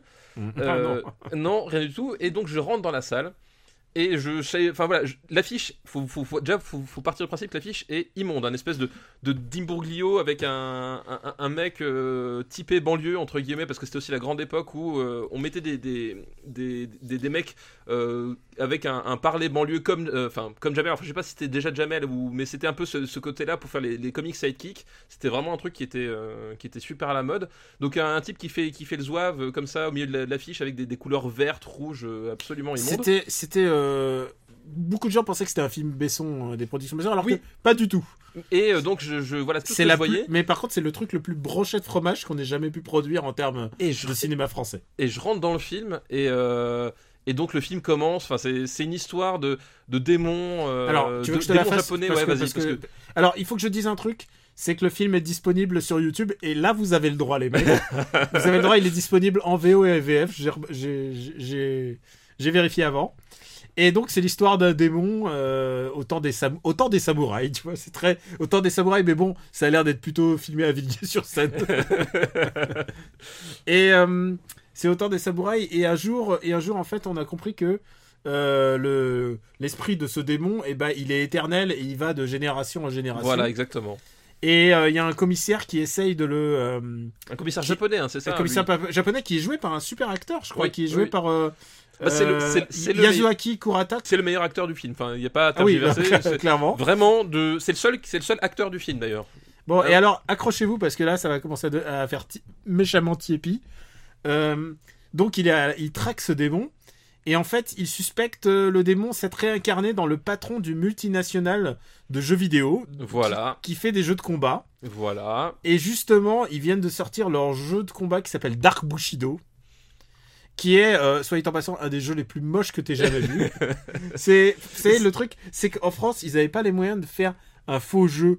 Donc en général, ils programmaient Ah, mais- juste un bonhomme qui fait Non, mais je- coup de mais- poing, coup de pied. En plus, non, mais moi je pense, c'est d'une laideur. je, je- je C'est pense qu'en laid. fait, ça va plus loin que ça. C'est-à-dire que je pense que euh, les, les séquences immondes de jeux vidéo que tu vois dans le jeu, c'est la vision qu'avaient les producteurs de, du jeu vidéo. Ils se disaient, le jeu vidéo, Ah, ça ressemble à ça. Je, Ça je pense que ouais. c'est même pas flûte, on n'a pas le temps pour faire un truc bien. C'est non, non, c'est ils se sont dit putain, c'est génial, c'est exactement ça un jeu vidéo. Je pense que vraiment c'est- ça la, la- la pensée directrice du, du- du- du film quoi. le démon, si je me souviens bien, euh, va tomber amoureux, mais il voit, il voit en, en Akemi, donc euh, qui est la fille du, La fille du- du PDG. commissaire. Euh, non, du commissaire. Qui Oui, du commissaire, C'est la, oui, fille oui, du- c'est c'est la fille du commissaire. euh, L'opportunité de, bah, de, de, je sais pas, la mettre enceinte de lui-même. euh, Oui, c'est ça. bah, en fait, ils- il ils veut faire font- renaître le démon. Ils se la font à la façon Rosemary's Baby dégénérée. Euh, Akemi qui est joué par Mai Hanle, euh, qui est pas du tout japonaise. qui, qui est pas du tout japonaise comme son nom l'indique. Euh, Et- Voilà, enfin, ils la font façon Rosemary, euh, Rosemary version Lidl, où voilà, t'as une espèce de, de séquence où tu le vois enfanté par l'esprit la, la, la jeune femme dans son dans ses rêves et tout. C'est il y a même pas de mots pour décrire la scène quoi. ça fait ça fait pas encore c'est pas encore on n'a pas encore atteint le niveau zéro de la pitié attendez attendez et donc euh, elle va se faire protéger donc Akemi va se faire protéger par deux deux personnages donc les deux héros enfin le héros qui s'appelle Marco qui est sans doute le plus calé en arts martiaux euh, des Français qu'ils avaient euh, sous la main Oui, Et, euh, Marco qui, qui, qui a un charisme il est beau incroyable. il est beau Ah bah, il, est, il est beau comme un membre des To Be Free. il est beau ouais, il est il ressemble un peu à hum, il ressemble un peu à Philippe euh, Philippe des To Be Free euh, Voilà, ce- ce- celui qui, qui, qui se fait latter par Dennis Rodman. euh, pour Et- restituer. Et voilà le moment où tout bascule, c'est qu'il est accompagné d'un sidekick qui s'appelle Nadir. Voilà. Alors, j'ai googlé son nom, c'est Saïd Serrari. Alors, j'ai rien contre aucun des mecs de- de- qui sont liés à cette production de ce film, mais ils ont fait un des plus mauvais films de cette décennie. Ah oui, non mais. Et lui, il- lui, alors, je- il, est- je il est vais- horripilant. Il est, il je est- vais vous expliquer juste, horripilant. c'est Jar Jar Binks, mais en live. Voilà, exactement. Non, mais Et, il, a ça, la, c'est- il a la tête de Screech de, de Sauvé par le Gong. Et il arrête pas de dire Waouh Et en plus, il est lâche, il est veule, il est petit. Et il, est pas de- bruyant. Il, est bruyant, il, parle tout le temps. Il parle tout le temps et, et en fait, et, et il, il- il- enfin, il, il intervient sans arrêt en, en hurlant, en gesticulant, et c'est censé te faire rire. Enfin, tu, tu comprends que c'est le, c'est le comic relief, sauf qu'il est insupportable. Et vraiment, et t'as, ce côté, bah, c'est pareil, je pense que de la même façon que les mecs que vous croyez que dans le jeu vidéo idiot euh, et, et moche, c'était ça le vrai jeu vidéo, ils se sont dit, la banlieue, c'est ça, c'est, ces types-là, ce type-là, c'est l'esprit banlieue, quoi. C'est petit Et- wesh. Alors, il arrête genre, mais pas. non, il, arrête, il, il arrête pas de fermer sa gueule. C'est comme si on avait mis Jamel Debbouze dans le corps de Jar Jar Binks et on- en plus on lui avait filé un peu de drogue pour qu'il soit un peu excité. C'est c'est c'est nul à chier. c'est affreux. Et il faut voir. Alors oui, et puis alors tous les clichés, tous les clichés banlieue, euh, euh, tout ce qu'on pouvait reprocher au film production euh, genre Taxi sont là. bah, Ah oui, oui, bien sûr, Le, ouais, blanc c'est le héros. l'arabe, l'arabe est lâche. et ben on l'a dit, il est veule, il est petit. Euh, les noirs, les noirs. euh, Il y a Omar Sy dans le film. Oui, il y a Omar Sy, ouais. ouais. Omar Sy fait un- à l'époque il n'est pas connu. Euh, Omar Sy il joue un espèce de gros caïd. C'est ça, genre- les, les, les, les- les- les noirs, les noirs trafic, voilà. mais c'est des caïds au bon cœur. Et les asiatiques, bah, c'est des Pokémon. C'est comme ça que. C'est le- comme ça qu'il les désigne, je crois d'ailleurs. Ouais, il dit, il appelle oh les les, Pokémon. po- les Pokémon, ouais, tout à Voilà. fait. Ce qui est très sympa. c'est vraiment. Et voilà, et donc voilà, donc ce film-là, il commence, et je, je te jure, au bout de 10 minutes de film, je croyais que j'étais arrivé à la mo- moitié du film, je regarde ma montre, je fais putain de merde, il reste encore 1h10. Et, Alors euh, sur YouTube, tu peux accélérer. C'est voilà. ça qui est bien. et, et donc le, le film commence, et, et- et en fait, et chaque scène est pire que la précédente, enfin c'est- incroyable, tu te dis, t'as déjà atteint le niveau 0, et en fait non, ça continue, il creuse, il creuse, Et- et genre au bout d'une demi-heure, je fais... Non, c'est pas possible. Là, je, je, je, je, je pourrais pas tenir tout le film. Et là, ce produit, Daniel, je te le dis, hein, les yeux dans les yeux, entre hommes, je te le dis, ce produit un miracle. Ce jour-là, j'ai vu un miracle. C'est-à-dire que la foudre a frappé le cinéma. et je te jure, et c'est une histoire vraie, la foudre a frappé le cinéma au bout d'une demi-heure de film. Donc, on- on- moi, je le sais pas, je suis à l'intérieur. C'est-à-dire que les lumières se rallument, le film s'arrête. On fait putain, qu'est-ce qui se passe, machin. Ils nous laissent poireauter, euh, je sais pas, 5-10 minutes. Et ils viennent, ils disent, ben, on, on est désolé, euh, la foudre a frappé le cinéma. euh, la séance est, bah, la séance est suspendue, le, le temps qu'on mette les généra- générateurs en place, etc. Donc ils nous font sortir. Et ils nous réunissent, ils disent, ben voilà, euh, c'est indépendant de volonté, mais vous avez le choix, soit on vous donne un ticket pour la prochaine séance de samouraï, soit on vous rembourse. C'était 1,50€ le ticket, je te jure, je me suis fait rembourser. je te jure, je me suis fait rembourser ces putains de 1,50€. Jamais je me suis senti voler. Et pourtant, et pourtant, je me Alors, suis... que et tu je n'as me pas suis- vu la fin alors? Hein, bah, je l'ai revu en fait, je l'ai revu euh, genre 12 ans Alors, plus tard. Il y a. Euh, y a, il y a on- pas si longtemps que ça, parce que je me suis dit, je vais quand même un jour finir ce truc. Et effectivement, euh, voilà, j'ai remis la main dessus et je l'ai revu. Mais je- ce jour-là, je te jure, j'ai vu un miracle et je me suis fait rembourser mes 1,50€. Est-ce que tu es d'accord pour spoiler deux grands passages du film, à mon avis? Ah bah oui, vas-y, vas-y. Euh, qui est le méchant de la fin, enfin un des boss, il attaque, euh, il attaque donc euh, Samir, Sabri, euh, je, enfin Nadir, Nadir, pardon. Excusez-moi tous les gens qui portent le même nom que, ce- que, ce- que cet énergumène. Et il l'attaque, il lui balance un shuriken. Et là, Nadir bah, fait un coup de pied sauté, tout pourri, mais vraiment genre du niveau, genre euh, niveau Genre- Laurent, niveau Laurent Boyer en niveau Oui, coup mais de je, pied. je pense que c'était le premier coup de pied sauté qu'il ait jamais fait de sa vie. Hein, Et bas- sa basket se décroche, la basket fonce sur le shuriken, et le shuriken bah, est repoussé par la basket Oh, voilà, et va se planter exactement. dans la tête du méchant. Voilà. Et ça, c'est la manière dont il tue. Et le méchant tombe sur, ensuite sur son scooter. Il y a un, tout un truc sur le fait euh, qu'il se... Oh, mon scooter, mon scooter. Et, euh, et puis, quant au gentil, alors, pour battre le... Pour battre le méchant, alors là, ça fait vraiment Tiepi, mais genre vraiment euh, début, début de millénaire, quoi. Euh, en fait, ils, ils acquièrent une super puce électronique qui va se planter dans son cou. Et en fait, ce qui se passe pour vaincre le méchant, en fait, bah, c'est les enfants qui sont en train de jouer à leur jeu tout Voilà, pourri. Exactement. c'est- Et c'est lui qui fait les mouvements. C'est d'un niveau de cinéma, mais lamentable. Oui, et, et- et en fait, et le- tout le problème de cette entreprise-là, c'est que euh, euh, on, on dit ça, enfin, parfois vous dites ouais, mais il y a des films qui. Le, le problème, c'est que là, il y a aucun, aucun recul. C'est-à-dire que les mecs, ils ont fait ça, ils ont montré ça, ils se sont dit, ça c'est cool, ça c'est jeune, ça, ça va parler aux jeunes. Enfin, il y a vraiment ce côté. Euh, on vous prend pour des imbéciles parce que on, on- on est sûr que ce spectacle-là, il est fait pour vous et vous allez l'aimer, quoi. Vous, vous aimez les kung-fu, les films de kung-fu, c'est exactement ça. Ça va pas plus loin que ça. Ça, C'est des gens qui n'ont rien compris de ce qu'ils sont en train de filmer. Mais vraiment rien. Rien, rien. C'est, insultant au dernier degré. Oui, voilà, c'est ça le truc. C'est qu'en plus, c'est insultant. C'est, euh, Mais alors, mais par contre, t'as pas, un- t'as pas de recul, t'as pas de parodie. Enfin, je veux dire, t'as, pas. un, euh, c'est un nanar puissance 10 000. Et d'ailleurs, il y a une fiche sur Nanarland, de nos camarades Nanarland. Je vous invite à aller la consulter si vous voulez plus. Et de le regarder sur YouTube surtout. Voilà, donc c'est. Non, non, mais c'est, c'est ça le truc, c'est que t'as. Voilà, parce qu'il y a, d'autres euh, nanars volontaires ou des choses comme ça. Non, là, on est vraiment pas dans ce cas-là. On est dans, dans le cas du, du mec qui, qui pense qu'il va faire le gros carton parce que Ce qu'il fait, c'est cool, quoi. ce qui, ce qui fait le propre d'un nanar, c'est que le nanar, Oui, on, le ça. Fait, on le fait par accident, quoi. Exactement. C'est. euh, voilà. Et Où est-ce où est-ce qu'on va le mettre? Euh, moi, je te le dis cash, ça va en dessous de Daredevil. Ok. Je. Voilà. je- je- vraiment, je. Je peux pas le mettre au-dessus, c'est impossible. Ouais, tu penses à T1 Rossa. Alors, je- ça sera peut-être. Mais, mais en même temps, si t'es un amateur de nanar, il est indispensable de l'avoir vu. Oui, c'est-. Mais non, mais c'est. Ouais. Faut le voir pour le croire. hein. Ouais. Faut, faut vraiment le voir pour le croire.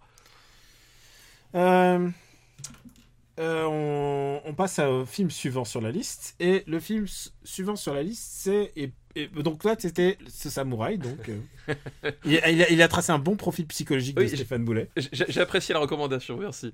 Et moi, il a choisi Le Retour de Andrei euh. Est-ce que tu l'as vu? Alors, le retour, euh, ça ne me dit rien. Euh, Alors, je vais, te le rien. je vais te le resituer. C'est deux enfants, deux enfants russes. C'est un film donc un film russe. C'est De russe de Russie, hein. Ouais, de russe de Russie. C'est c'est deux gamins russes qui euh, qui n'ont jamais connu leur père et un jour, un jour, tout d'un coup, bah ils débarquent, ils débarquent à la maison et, euh, et ils ont juste une photo de lui et c'est tout ce qu'ils ont. Et donc le, le ce père qui ne parle pas, c'est vraiment le le le mufle taciturne, euh, un peu et un peu autoritaire quoi. Genre il est vraiment il est hum, il est hum, il leur donne des ordres et tout ça. Il est pour un mec qui les a jamais élevés, il est il est quand même un Oui, il peu prend un peu ses aises. Ouais, et il les emmène euh, quelques jours pour euh, pêcher euh, dans un dans, vraiment dans un endroit un endroit un peu paradisiaque pour moi. Enfin, je trouve que tout tout c'était tout la partie euh, ça, ce qui est ex- inexploré pour moi de la Russie me fascine en fait. Les grands lacs, tu vois, les grandes plaines et, et donc il les emmène un peu dans un endroit rêvé pour pour faire la pêche et donc c'est un voyage en bagnole qui commence et qui est très très muet puisque bah il parle pas beaucoup. Et en fait, le mec a un objectif, c'est de récupérer euh, quelque chose, quelque chose qui lui appartient et on ne sait pas ce que c'est. Et voilà, c'est tout ce que c'est tout ce que vous saurez sur ce film. Mais je ne Euh, l'ai pas vu, je te confirme que je ne l'ai pas vu. c'est un film absolument bouleversant. Et je sais qu'on on en a discuté par exemple euh, avec des amis euh, qui me disent ah non c'est vraiment euh, c'est c'est vraiment du cinéma d'auteur qui se la donne. Et c'est vrai que le problème de Ziangitsev c'est que euh, il va devenir un, un réalisateur de festival en fait. Il va ensuite faire Lévi- Léviathan. euh, il va faire euh, il va faire pas mal de films genre vraiment vraiment anglais le genre euh, tu vois un peu un peu euh, Emprunté. Emprunté, c'est exactement le, Du, mot. du que cinéma emprunté, effectivement. Léviathan, par contre, je l'ai vu, oui. Bah, par exemple, Léviathan, j'aime beaucoup moins. hein. Oui, oui, non, je, effectivement, je, je, je confirme. Et, et il est fascinant parce que d'abord, l'alchimie entre les deux gamins est parfaite. Euh, Il y en a un, il y en a un vraiment qui a cette espèce d'énergie, euh, euh, d'énergie intérieure euh, qui me fait penser un peu à River Phoenix en fait. Et, et do- dont le destin est absolument tragique puisqu'il est mort noyé dans une dans sa piscine. euh, je, sais Bah pas donc- si je sais pas si c'est une piscine, mais en tout cas, on l'a retrouvé mort noyé quoi. Donc, à la River Phoenix, jusqu'au bout, en fait. C'est la totale. Retrouvé genre le jour d'avant l'ouverture du film en Russie quoi. D'accord. Non, vraiment le destin, le destin tragique. Et c'est un film que j'adore. La photo de ce film est extraordinaire. Euh, et c'est un film qui m'a laissé une très grande impression dans le sens où c'est un film dans lequel je, je repense régulièrement et qui me m'interpelle sur sur sa signification euh, profonde et sur le sens de ce qu'il est en train de nous montrer. C'est un film dont je peux pas trop révéler les choses euh, puisque puisque plus tu enfin voilà plus, plus- il vaut mieux y aller La, surprise fait partie du, du sans être plaisir du visionnage. quoi. Ouais, et en plus, c'est un film qui prend son temps de faire une très très belle photo. Comme je vous ai dit, les, en- les endroits sont paradisiaques. Mais en même temps, euh, c'est un film assez court en fait. Et c'est un film. euh, Il y a très très peu de dialogue. Je crois qu'il y a, pas plus de. Bah, ils sont trois ou qu- quatre acteurs en comptant la mère. Euh, c'est vraiment un, huis clos dans un endroit extraordinaire. Et j'adore, j'adore, j'adore ce film. Sa fin, sa fin me bouleverse. Et, je sais que j'ai été en désaccord dans des discussions avec d'autres gens qui le qui euh, qui sont en désaccord. C'est un film qui a eu un Lion d'or euh, à Venise. Et, euh, et j'adore ce film. Voilà. Et donc tu l'as pas vu, donc c'est à moi la tâche de. Voilà, exactement. Pour la deuxième fois aujourd'hui. Bah écoute, c'est un de mes films préférés des années 2000. Eh bien, écoute, je, tu, tu, es, tu es seul maître à bord. Je, je regarde entre Viost et OSS, tu vois. Ah oui, quand même, carrément. Ah, c'est un très très grand film pour moi. Très très très grand film. Le pire, c'est que je suis même pas sûr que ça te parle en fait. Je suis... C'est vraiment un film dans lequel il faut rentrer et que je sais que je, suis passionné par ce film et certaines personnes, euh, que, certains potes, sont aussi euh, bouleversés par, par, par, par, euh, ce film très muet et en même temps qui dit énormément. Enfin, et qui est vraiment. Enfin, c'est un très très très beau film. Euh, je vais quand même, je vais le mettre entre OSS et Shaun of the Dead. Eh bien, écoute, c'est ce ton qui est- choix. Ce qui est très très bien classé hein, chez nous. Oui, oui, c'est. Effectivement. Et je sais pas si je t'ai rendu curieux de le voir en fait, mais. euh, Euh, bah, moi, je suis toujours curieux de voir quoi que ce soit. oui, c'est vrai, mais je- euh, ouais. Donc, tu vois, Donc euh, le j'ai vu Samouraï, c'est dire si je suis curieux de voir des films, quoi. le retour Vazrachenia en russe et donc est cinquième meilleur film des années 2000.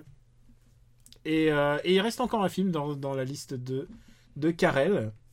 Et c'est, je sais pas si on va aller vite là-dessus, c'est mais qui a tué Pamela Rose de Eric Lartigot et Cadet Olivier? Bah, ça tombe bien que le film sort aujourd'hui, vu qu'on est à quelques, quelques jours de la sortie de, de la saison 3 de Twin Peaks, tu vois. Ah oui, c'est vrai. Donc, tu vois, c'est l'actualité euh, rattrape. Oui, euh, c'est un, le- un peu voilà. rattrape Et je le- parle. le film. Et c'est le premier, hein, c'est pas le 2. Oui, oui, c'est parce que en fait, enfin voilà, c'est c'est l'extension des de, de personnages de sketch de, de KDO euh, où euh, t'as ces deux agents du FBI dans leur euh, c'est quoi c'est une Renault Fuego c'est ça? Euh, dans- qui vont dans- avec Enfin, leur Je sais pas quel modèle. oui, mais je crois que c'est la Renault Fuego Mm. qui, qui, dans, qui vont chercher un, euh, le meurtrier donc d'une streeteaseuse qui s'appelle Pamela Rose. Et donc il y, a des- y a des clins d'œil euh, plus qu'appuyés à la série de, de à David Twin Lynch. Et aussi au Seigneur des Anneaux. Enfin, euh, Seigneur des. Pardon, Silence des Agneaux. Silence des agneaux, voilà. Enfin, Mm. il y, a- il y a un côté, oui, effectivement, euh, le thriller américain bizarre euh, vu par la lorgnette de, de Cadet Olivier.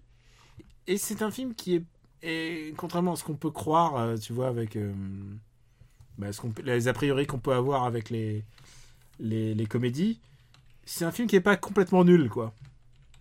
Oui, alors je pense que j'essaie de, de m- de me rappeler, mais je crois que dans leur euh, euh, euh, dans leur comment ça s'appelle dans le dans le duo Cad et Olivier, euh, c'est peut-être celui que je, enfin c'est peut-être leur meilleur, je pense.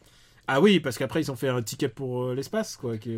Oui, voilà, donc euh, mais euh, après, oui, il est, il est, il est pas complètement nul, mais c'est pas un film que Ce je qui porte excessivement dans mon cœur non plus, quoi. Ce qui fonctionne pas mal dans ce film, d'abord il y a Gérard Darmon qui est assez chouette. Et, et en plus, Dormont, voilà. qu'il faut prononcer comme ça. Et Donc- t'arriveras jamais à avoir la voix assez basse, tu sais. tu peux faire comme tu veux. Et ouais, euh, c'est pas c'est pas un film qui me bouleverse pas. Genre, si- s'il faut se le retaper, je...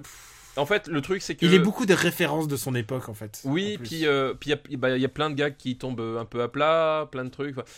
On est on est tu vois, tu prends un OSS 117, on est Ah non, on est très très loin. que ce soit au niveau de l'écriture, au niveau de la mise en scène, au niveau de, de tout, euh, on reste vraiment dans pour le coup dans, dans un film et ça sent avec un héritage télévisuel, c'est-à-dire on sent que euh, c'est des sketchs qui ont été étendus ou modifiés, etc.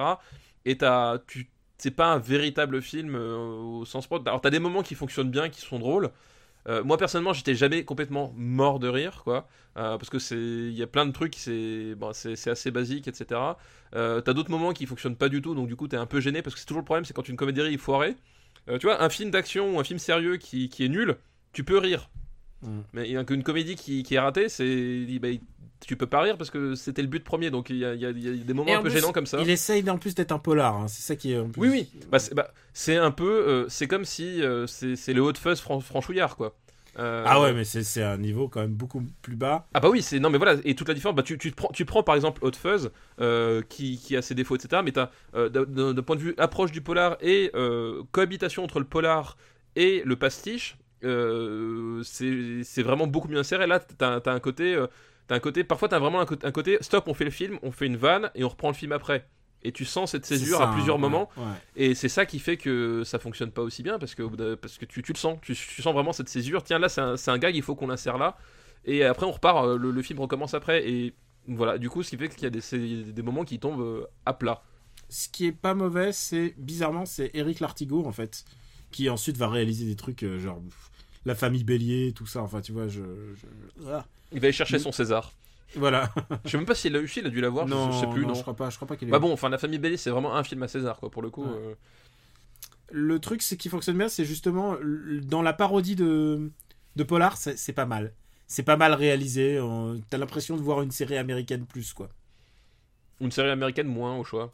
Ouais, voilà, comme tu veux. Mais ce que je veux dire, c'est que si le but c'était de faire une parodie de, de série américaine un peu bas de gamme, il y arrive, quoi. oui, c'est ça. Et je mais- pense que c'était ça l'objectif. hein, je pense pas Oui, que- mais le, le problème, c'est qu'il arrive. Bah, tu vois, il arrive jamais à s'élever au-delà de son modèle non plus. Enfin, c'est un peu. euh, C'est un peu le souci, quoi, je trouve, tu vois. Parce que justement, Ouais. ça cite Twin Peaks, et euh, Mm. bah, c'est c'est pas le Twin Peaks de la comédie française, quoi. Euh, bon. Euh, où est-ce qu'on va, le- où est-ce qu'on va le mettre? En sachant qu'on n'a pas parlé d'histoire, mais on s'en bat les, on s'en bat Ouais, les on s'en on steaks. s'en bat les steaks, complètement. Euh, moi, je le mettrais. euh, Moi, je le mettrais personnellement en dessous de Good Night and Good Luck. Je le mets en dessous de 2012. Non, je le mets en dessous de Trouble Every Day aussi. Ok, oui, ah bah oui, oui, oui, oui, oui, oui, oui. Ouais, en dessous de ouais, Trouble mais, Every Day, ouais. mais au-dessus de cette vie quand même. Faut pas déconner. Alors, je te le laisse, je te le laisse. Je préfère revoir cette vie, mais je te le laisse. Pas d'affect particulier. Ouais, mais bon. Ouais, je crois que. Bah, il y a Rosario Dawson quand même. hein. euh, ouais, c'est vrai qu'il y a Rosario Dawson, mais dans celui-là, il y, a aussi, il y a aussi des jolies filles, non? Oui, mais c'est pas pareil que Rosario Dawson. Rosario Dawson. Mais Rosario Dawson, elle s'est fait quand même une super carrière où elle a plus besoin de travailler maintenant. Elle peut faire tous les Comic-Con. puisqu'elle a joué dans. c'est vrai. Mais c'est ça en fait. Il y a beaucoup de comédiens américains qui se font, euh, qui font leur plan de carrière comme ça en se disant, bah maintenant ça y est, euh, j'ai fait trois films un peu connus, Marvel, tout ça. Et maintenant ils font les Comic Con, ils sont payés à faire des photos. Oui, avec maintenant les je, gens, je- voilà. je suis, je suis le visage de tel personnage. Voilà. Il y a des jeux à mon effigie. Euh, on remercie Karel pour sa, Merci Karen pour ta très bonne pour liste. sa liste très originale et très Ouais. diverse. Oui, il y avait de tout. Hein. Et euh, on se finit encore une liste? Ah oui, une dernière liste. Ah oui, Euh, la dernière. Je pense que y a, on a de quoi un peu bâcher là en plus. Ah, oh. Bah, alors, c'est pas, le genre de la maison. Quoique, on a, on a maintenant un nouveau, un nouveau plus mauvais film. Oui, on a à nouveau un, un plus mauvais film. ouais. Euh, alors, c'est une liste qui nous est envoyée par Mick Beam et qui nous avait envoyé une liste dans les années 80, je crois déjà. Bah, merci Big Beam pour ta, pour ta liste. Et c'est une liste qui s'appelle Je veux bien habiter Paris, mais uniquement dans ses versions fantasmées. Ça va donc parler de Paris et tu sais pas du tout de quoi ça parle. Non, alors je me demande bien de quoi ça va parler. Hmm, quel film pourrait bien hmm, se situer dans cette catégorie dans les années 2000 Hmm, Le- Je me le- demande. Le Paris fantasmé. Hmm, alors je ne vois pas de, je ne vois pas du tout de quoi on parle. On commence avec Moulin Rouge. Oh putain, on reparle de Baz Luhrmann. Alors, oh merde. Est-ce que celui-là est pire ou meilleur que les autres? Parce que Baz, Lu- Baz Luhrmann, euh, Alors, euh, je- Baz Luhrmann Ciné Battle, je, je pense qu'on le deux. Putain, c'est c'est compliqué. Euh, c'est compliqué, c'est Alors, il y a un truc, il y a un truc pour lequel je euh, je sauverai pas le film, mais je sauverai quelque chose du film, tu vois, la nuance. Nicole Kidman, qui est très belle à l'époque. Enfin, Qui- qui est toujours très belle, mais je veux dire, elle est, elle est assez resplendissante. Euh, Voilà, et puis euh, le- le- la débauche euh, visuelle, machin truc, de, de Baz Luhrmann, c'est cette espèce de, de, de, côté euh, remplir l'écran absolument avec plein de trucs qui débordent de tous les côtés. Euh, Il y a des moments où, où ça peut fonctionner. Enfin, voilà, il y a, il y a- il y a- il y a un truc. Pourquoi pas Il y a un truc cohérent dans ce film-là qui, euh, à ce niveau-là, pourquoi pas C'est pas ma Ouais, cam. enfin, faut, faut rester cohérent avec un monde où. oui, oui, c'est pas ma cam, mais il y a des, il y a Enfin, des moments. Un il y a- film où il y a Toulouse-Lautrec et, et Kylie Minogue. tu vois. Oui, oui, c'est ça. Il y a, non, mais euh, il y a, il y a quelques, il y a quelques plans où globalement tu, tu as, quand même une vision qui ressort. Enfin, il y a, un- il y a quand même un truc qui se joue à certains moments plus que, euh, plus que dans Roméo et Juliette, je trouve. Euh, maintenant, euh, c'est un film horripilant. Voilà. Euh, Et tu sais que on a mal classé Roméo et Juliette, je crois. Mais Moulin Rouge aussi est très populaire, genre aux États-Unis. Mais il a, il pas, est- eu- il a pas eu des Oscars ou un truc comme ça en plus, je crois, non? C'est pas, celui-là je- attends. Tape Moulin. Rouge Oscar. Il a été nommé pour 8 Oscars, il en a gagné 2. Celui de la meilleure direction artistique et les meilleurs costumes. Ouais, alors faut voir ce qu'il y avait en face. euh, Ouais. C'est un parti pris, quoi. C'est un parti pris. Euh, Je, voilà, je. Comme dit, moi je trouve qu'il y a, il y a certains, certains moments visuellement ça, ça, ça passe, mais le problème Alors- c'est que c'est, un, un film où, où ton œil, ton, enfin il y a rien qui se repose, quoi. C'est, une agression Alors- euh, permanente, quoi. Alors, est-ce que tu veux savoir qu'est-ce qui était nommé euh, cette année-là? Oh bah oui, oui, c'est, toujours ça qui est intéressant. Face à. Moulin Rouge, il y avait Ghostford Park, Ouais, In the Bedroom, dont Ouais. toute personne se souvient, ouais, c'est ça, c'est genre what? The Lord of the Rings, The Fellowship of the Ring, Ah oui, bah, tu vois, bah, dans, dans, dans, le terme meilleur costume. euh, et, celui qui a gagné est A Beautiful Mind de Ron Howard. Putain, Ron Howard qui, le, le film Oscar de Ron Howard, quoi. Euh, Enfin, les- un, un des. un, des films Oscar. Ouais, c'est, c'est- Ah Oh oui, d'accord, ouais. ok. C'était- euh, je pense que j'ai gueulé sur le fait que 2016 était une mauvaise année, puisque, enfin, on, on a vu les, les, les Oscars hier, mais, euh, mais cette année-là, donc l'année 2002 des Oscars, pff, enfin, Oh, pff, je- 2001-2002, et c'est vraiment pas très très grand cru. hein. Ah, quoique, je dis ça, mais attends, je regarde Best Picture, il n'y a pas Mulholland Drive. What? Ouais, ils n'ont pas mis Mulholland Non, mais- Drive. Non mais euh, Quoi? je quoi? Hein? Ah, il n'y a, pas- il y a pas Ali? Non mais voilà, bah voilà, non mais déjà, dès, dès la sélection, t'étais des mecs qui sont complètement à côté de la plaque quoi. Genre, il y a, y Ghost World aussi. Ah oui, c'est vrai qu'il y avait aussi. Non mais eh, c'est fou. Et à Daniel, je pense qu'on va écrire une lettre à l'Académie l'année prochaine. C'est nous qui faisons la nomination. Point barre. Puis t'auras Donnie Yen en meilleur acteur, rien à battre, et ce sera comme ça. Ah, The Force is with me. And I am one of the, with the force. Bon, on va revenir juste sur euh, Moulin Rouge pour dire que on n'aime pas être toi et moi. Voilà, c'est oui globalement. Où est-ce qu'on le met? Allez, pff, on n'a pas besoin d'épiloguer là-dessus. Euh, je le mets, je le mets, je le mets, je le mets euh, en dessous de Harry Potter et la Chambre des Secrets. Euh, Ouais, écoute, d'accord. Parce Voilà. que Mémoire d'une geisha, au moins, le, le, pour lui, le fait d'être un peu raciste en plus.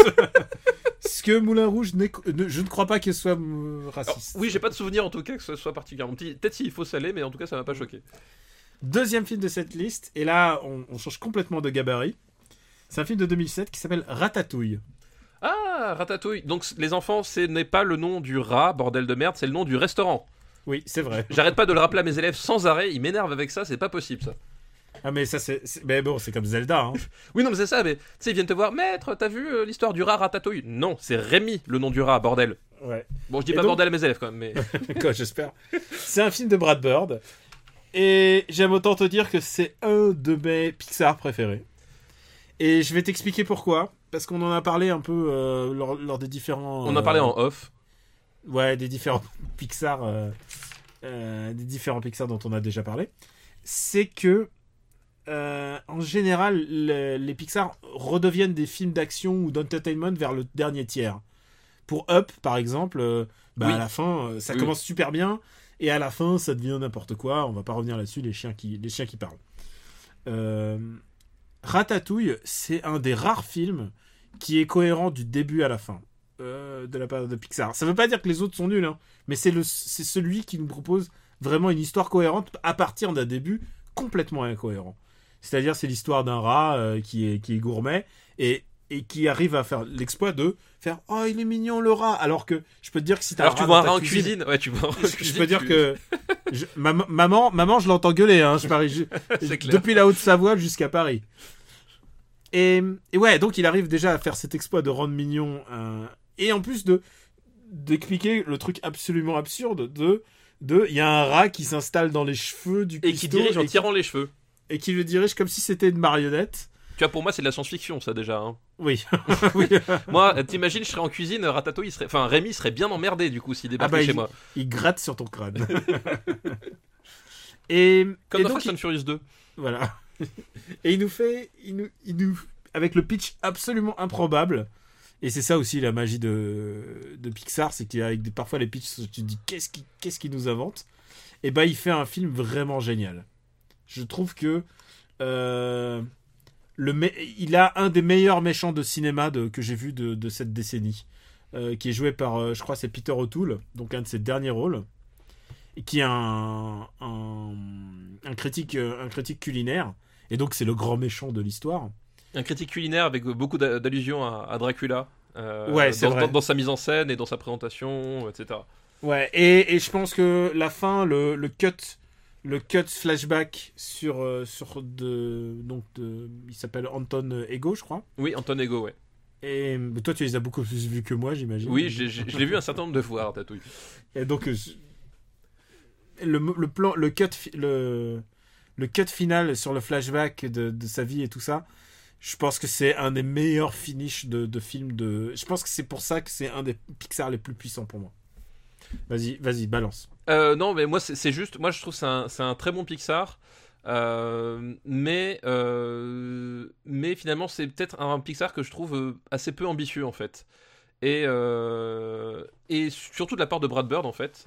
Euh, qui, est un réalisateur que, que, j'aime beaucoup, dont on a dit énormément de bien euh, par la suite. Euh, je trouve que c'est, entre guillemets, c'est juste un, bon film qu'il arrive à faire. Et il, voilà, il- je trouve pas qu'il arrive à aller aussi, aussi loin que, que ses meilleurs films à lui et que certains autres Pixar. Après, c'est dans la, pour moi, c'est évidemment dans la, dans la portion haute de, des Pixar. hein. Ah, c'est la Euh, portion très haute pour moi. c'est la portion haute, le- C'est le, top mais- tier pour moi. Mais je trouve que c'est, c'est pour moi, ça reste au stade du bon petit film entre guillemets. Sans, vouloir, sans, sans, sans être spécialement péjoratif et tout, mais c'est tu vois, c'est pas un film qui m'a spécialement transporté. Mais ou, qui voilà. est, je trouve, cohérent du début à la Ah fin. oui, par ça, ça, contre. ça, ça, je suis entièrement Il d'accord. est mais- cohérent et, il- il- et, et alors la manière de Pixar d'installer des, des, Oui, bien sûr. des façon- mondes et puis le moment où il, ça s'échappe et tu sais ça va un peu dans les rues de Paris et c'est des rues super kawaii et tout le monde est parfaitement cohérent les uns enfin genre vraiment ça s'imbrique c'est Oui, non, voilà c'est- limpide c'est vraiment limpide Mais, euh, mais tu vois, enfin pour moi là, ça, j'ai, tu vois par exemple c'est un, c'est un, c'est un, un Pixar où il n'y a pas une séquence que je préfère à une autre. Enfin tu vois, il manque pour moi le, le, le moment qui, qui, qui va me, me bouleverser ou me toucher ou peu Mhm. importe que tu mettras le verbe que tu veux derrière. Mais voilà, c'est un film que, que je trouve très agréable, moi je trouve qui que est le super final, chouette. le final est super le Mais, me euh, sauve, euh, Mais voilà, je trouve, voilà, je trouve qu'il qu'il va pas euh, aussi loin que, euh, que d'autres films de, de, de Pixar personnellement quoi. bon où est-ce que tu le mets? Et je peux te dire un truc c'est que je le préfère à Monster Inc Ah, moi, je préfère largement Monster Inc. Ah non, non, non, non, ça peut pas. il- Ah, moi, peut pas aller, aller au-dessous de Monster Inc. ah, pour moi, Ratatouille ne peut pas aller au-dessus de Monster Inc. Donne-moi une, donne une place et moi je te dirai où. Bon, en fait, on peut le mettre juste euh, aux alentours de Monster Inc. En fait, après, euh, je, te peux, je peux même te le laisser au-dessus, Daniel. Je vois que ça te tient à cœur. bah, moi, ça me dérange pas. Ok, bah moi j'y tiens. Donc c'est c'est ça qui fait la différence. Mais voilà, moi, enfin, moi, je, je trouve Monster Inc. bien, bien plus audacieux, bien plus réussi. Bon, plus après drôle, ils sont dans un mouchoir de poche, tu vois, ça reste, euh, ça reste à peu près cohérent par, façon, rapport ça reste, liste, quoi. ça reste du bon film, quoi qu'il arrive. euh, Voilà. Ah de- c'est du très très bon film quand même. Donc euh, ça, il y a pas, y a pas de souci là-dessus, quoi. Mais bon, ça veut dire que. Ça veut dire que. Attends, je suis en train de chercher une vanne. Ça veut dire que Good Night and Good Luck descend encore un peu plus. Ou In the Air. Ou Grand Torino. Oui, c'est vrai. Salaud. Mais tu sais quoi, Grand Torino, je me suis couché sur Grand Torino et les gens le savent. Et un jour, je te redemanderai. Je te, je te- Viens, un jour viendra où, où je. Oh, déjà, bon. je t'ai accordé Ratatouille. Attends. euh. Non, mais attends, attends, Ratatouille, je vais pas non plus. euh, Je vais pas utiliser mon, mon veto absolu là, quand même. Si je veux dire, on est d'accord sur le fait que c'est un film très très haut dans la liste et qui est on par avec euh, Monsters Inc. C'est cela. Est-ce que tes enfants, qu'est-ce qu'ils préfèrent? C'est lequel leur Pixar préféré? Leur Pixar préféré, bah, je pense que ça doit dépendre. euh, ça doit dépendre. Parce que le, lesquels ils- hmm, ça doit jouer entre euh, Monstres et compagnie, Ratatouille. Et euh, le, petit, il aime bien, il aime bien Cars. Ah bah oui, évidemment. Mais alors que moi, Cars, euh, Moi j'adore Cars, mais bon. moi j'ai on, des gros gros problèmes avec Cars, quoi. Mais, On va euh, pouvoir en reparler un jour. mais voilà, mais voilà. Donc ça, doit jouer entre entre ces trois là. Si les indestructibles aussi. Ah ouais. Les indestructibles, ça fonctionne bien, bien. Bah aussi un autre grand film Voilà. dont le dernier tiers est très bizarre, est très. Bon, en même temps, là, c'est, enfin, c'est pas choquant parce que c'est, enfin, un film de super-héros, donc que ça devienne un film d'action. Oui, ça redevient un film de super-héros et les Donc- derniers tiers de films de super-héros sont jamais très intéressants. Donc c'est bon, à la rigueur, euh, voilà quoi. Et le dernier film de cette liste est Le fabuleux destin d'Amélie Poulain. Et je suis sûr que tu oh, la l'avais pas, surprise tu l'avais pas vu Oh. arriver. hein. Alors, Mais alors, on, a- on, on l'a, on l'a très très très souvent eu, euh, Fabuleux destin d'Amélie Poulain. alors le fabuleux destin d'Amélie Poulain, si tu permets, je vais prendre la parole 5 minutes. ah, bah, euh, 5 minutes? Putain, c'est moi qui les monte, mec. Soit non bon. mais c'est un bon. film, c'est un film dans lequel globalement, euh, je, c'est un film si, si tu le dissèques, tu vois, tu le dissèques, tu le sépares tous les morceaux euh, les uns après les autres.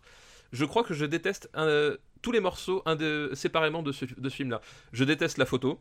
euh, Mhm. Cette espèce de jaune euh, vert pisseux comme si le- le- l'étalonneur avait euh, li- li- littéralement uriné dessus. Ah, juste, Je- pour dire, juste pour dire, le, le- l'histoire nous a donné un mot pour ça, ça s'appelle Instagram. Voilà, c'est exactement ça. Je, Le je- filtre Instagram mal utilisé. je trouve ça euh, atroce. Je, Audrey Tautou, je, voilà, c'est Audrey Tautou. Euh, la, la, la mise en scène de Jean-Pierre Jeunet, outrancière, je, je hais cette mise en scène.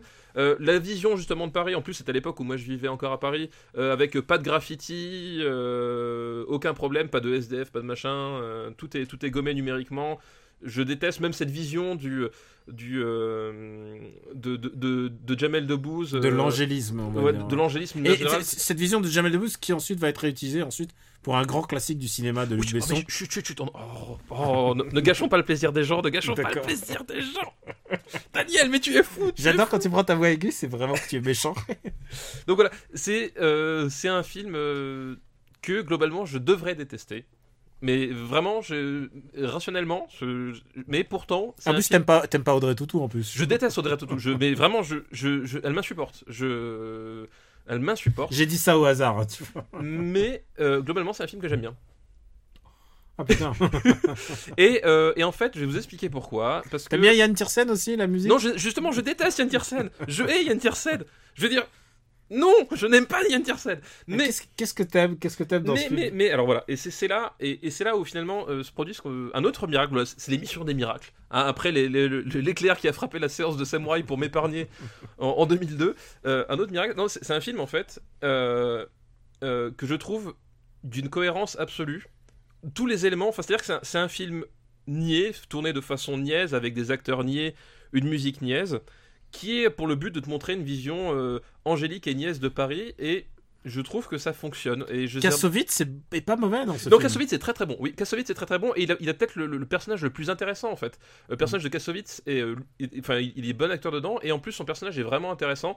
Euh, cette espèce de, de- de type euh, un, un peu intrigant et un peu timide à la fois. Enfin, il y y a un côté, voilà. Et mais je trouve que c'est un film qui se tient et qui se laisse regarder et, euh, et qui il se laisse emporter et, et je saurais pas t'expliquer pourquoi, mais je trouve que Jean-Pierre Jeunet n'est jamais aussi bon que lorsqu'il faut faire de la guimauve dégoulinante, dont c'est le but principal, parce que le but principal du personnage d'Audrey Tautou, donc Amélie Poulain, c'est de faire le bonheur autour d'elle. Euh, c'est ça en fait le pitch, c'est Mhm. qu'elle elle décide de faire le bonheur autour d'elle par différentes façons, euh, voilà. Et euh, t'as un, un aspect un peu simplé qui, qui est assumé, qui, et qui est le but du film, et je trouve que eh ben, ça fonctionne parce que tout, tout, tout est bien et que bah, faire le simplet, faire du cinéma de simplet, tourner comme un simplet, c'est ce que c'est faire Jean-Pierre Jeunet, c'est ce qu'il sait faire de mieux. Et on prend par exemple après ce que son, son, un long dimanche de fiançailles, qui est pour le coup de- un film sur la, la Première Guerre mondiale, où il tourne exactement de la même façon, avec, et du coup là ça fonctionne plus du tout parce que Et c'est pas avec, du les, tout le avec propos. les mêmes dialogues, Les et mêmes dialogues, les mêmes la plans, même naïveté, sauf que les mêmes sauf plans sauf que c'est pas du tout le propos. Et du sauf coup, qu'au là, ça même moment plus. les gens sont en train de mourir la- sur la Voilà. première guerre mondiale. Mais là, euh, là, là, ça passe et je trouve le, film d'une certaine euh, élégance parce que voilà, il y a un vrai projet de cinéma derrière que je peux pas nier et qui je trouve fonctionne, alors que je devrais, selon toute logique, détester ce film de A jusqu'à Z. Euh, tu m'as assez convaincu en fait. Parce que c'est aussi un film sur lequel j'ai beaucoup de détestation. Et il y a des choses qui fonctionnent. Euh, je pense que je sais plus quel est le nom de cet acteur. Et d'ailleurs, je sais pas si j'ai envie de me souvenir du casting. mais il y a cette séquence où elle, euh, elle retrouve la boîte à souvenirs d'un mec. Et, et le mec, euh, tout d'un coup, affronte, aff- ouvre cette boîte à souvenirs. Et c'est des choses qu'il a pas vues. euh, qu'il a pas vues depuis, euh, depuis 40 ans, tu vois, et qu'il Ouais, croyait disparu. Et, et je trouve que à ce moment-là précis du film, je pense que c'est le moment que j'aime le plus du film, il touche à un truc qui est. Moi, je suis un mec nostalgique de beaucoup de choses. Et, euh, et ce Ouais, moment. voilà, et... et- ce moment. Et, et en plus, je suis d'une famille, euh, genre, bah, de déracinés en vivant en Russie. Donc, c'est des gens qui ont tout laissé en, en- obligés de se barrer. euh, obligés de se barrer, qui ont tout laissé là-bas et qui, qui n'ont qui ont très peu, j'ai j'ai presque aucun souvenir matériel, tu vois, de, de- les photos, les photos sont, sont rares, ou tu vois, ce genre de choses. Et là, tout d'un coup, il y a un mec qui se retrouve ça par pure gentillesse et miracle, ce qui est quelque chose qui n'arrive pas, sauf Oui, au Japon. Au Japon, au ça. Japon, parce que si tu perds quelque chose au Japon, il y a quelqu'un qui va te le trouver et, et, et dans l'heure, tu le récupères, même s'il y avait de la thune dedans, t'as pas de problème. Mais en France, ça n'existe pas. ça, ça peut pas exister un truc comme ça. Et d'où le côté un peu surnaturel, un peu, euh, un peu pipeau du film. Et euh, Non, mais voilà, c'est À quelques- à quelques- à- quelques moments, le film fonctionne, je trouve. Et, et je pense qu'il a. Par contre, on peut pas nier un truc c'est qu'il a complètement, on l'a dit pour certains films des autres décennies, il a complètement euh, capté le zeitgeist de son époque. Euh, le côté nostalgique, la musique nostalgique, le, les personnages un peu truculents post frère Cohen, mais qui est quand même très Caro et Jeunet encore. Oui, Euh, c'est encore, c'est encore tout à fait. euh, Il y, a, et, euh, genre, il y a Isabelle Nanty, enfin tu vois, Voilà, et, Artus de Pergerne, tu vois, des, des mecs comme ça quoi. et c'est voilà, et c'est Des vraies gueules, et quoi. c'est- Et c'est un film qui fonctionne. Enfin, c'est vraiment, enfin, c'est un film qui défie ma ma, ma, ma logique, euh, ma logique interne. euh, euh, voilà que je devrais détester vraiment. Je, je peux remettre tout à plat, il y a pas de souci.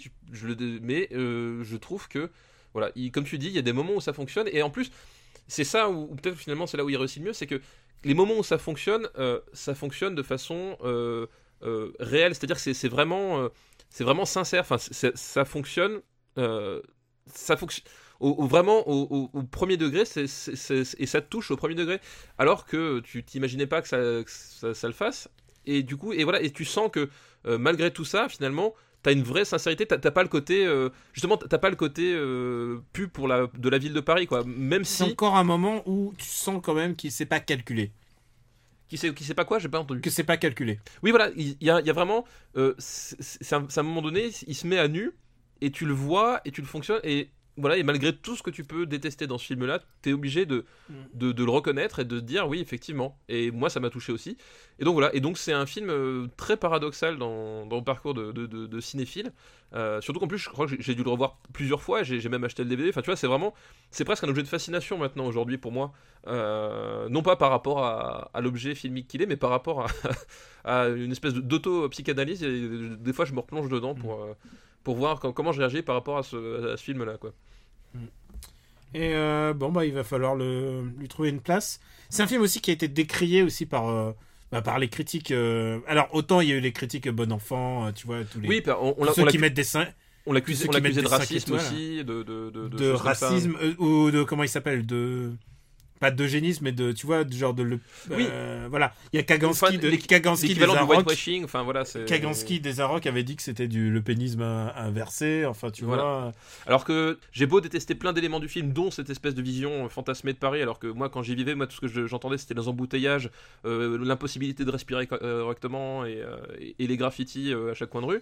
Mais dire ça de ce film-là, c'était complètement idiot. C'était vraiment, euh, c'était vraiment complètement idiot parce que, comme on l'a dit, c'est un film où d'un moment tu, tu vois qu'il est vraiment sincère dans sa démarche, que il, il cherche pas. C'est pas un film idéologique euh, au sens politique. C'est un, après c'est après une, idéologie de la bonté, mais elle est sans frontières cette bonté dans ce après, film. après tout, le- tout le monde est critique euh, lui comme nous Oui, voilà, exactement, Voilà. bien sûr. Mais voilà, disons que faire ce reproche à ce film-là, je, voilà, je, je vois pas, je vois pas euh, au-delà de, de, du, moi je de, l'a priori. c'est quoi j'ai vu La La Land ou La La Land où il y a aucun il y a aucun aucun hispanique euh, visible à l'écran aucun tag aucun genre vraiment où c'est vraiment une vision aseptisée de LA et en sortant du film et c'est sans doute un des effets post euh, post Amélie Poulain c'est que je m'en rends compte quoi je sors de ce film et je me dis putain on m'a montré quand même un...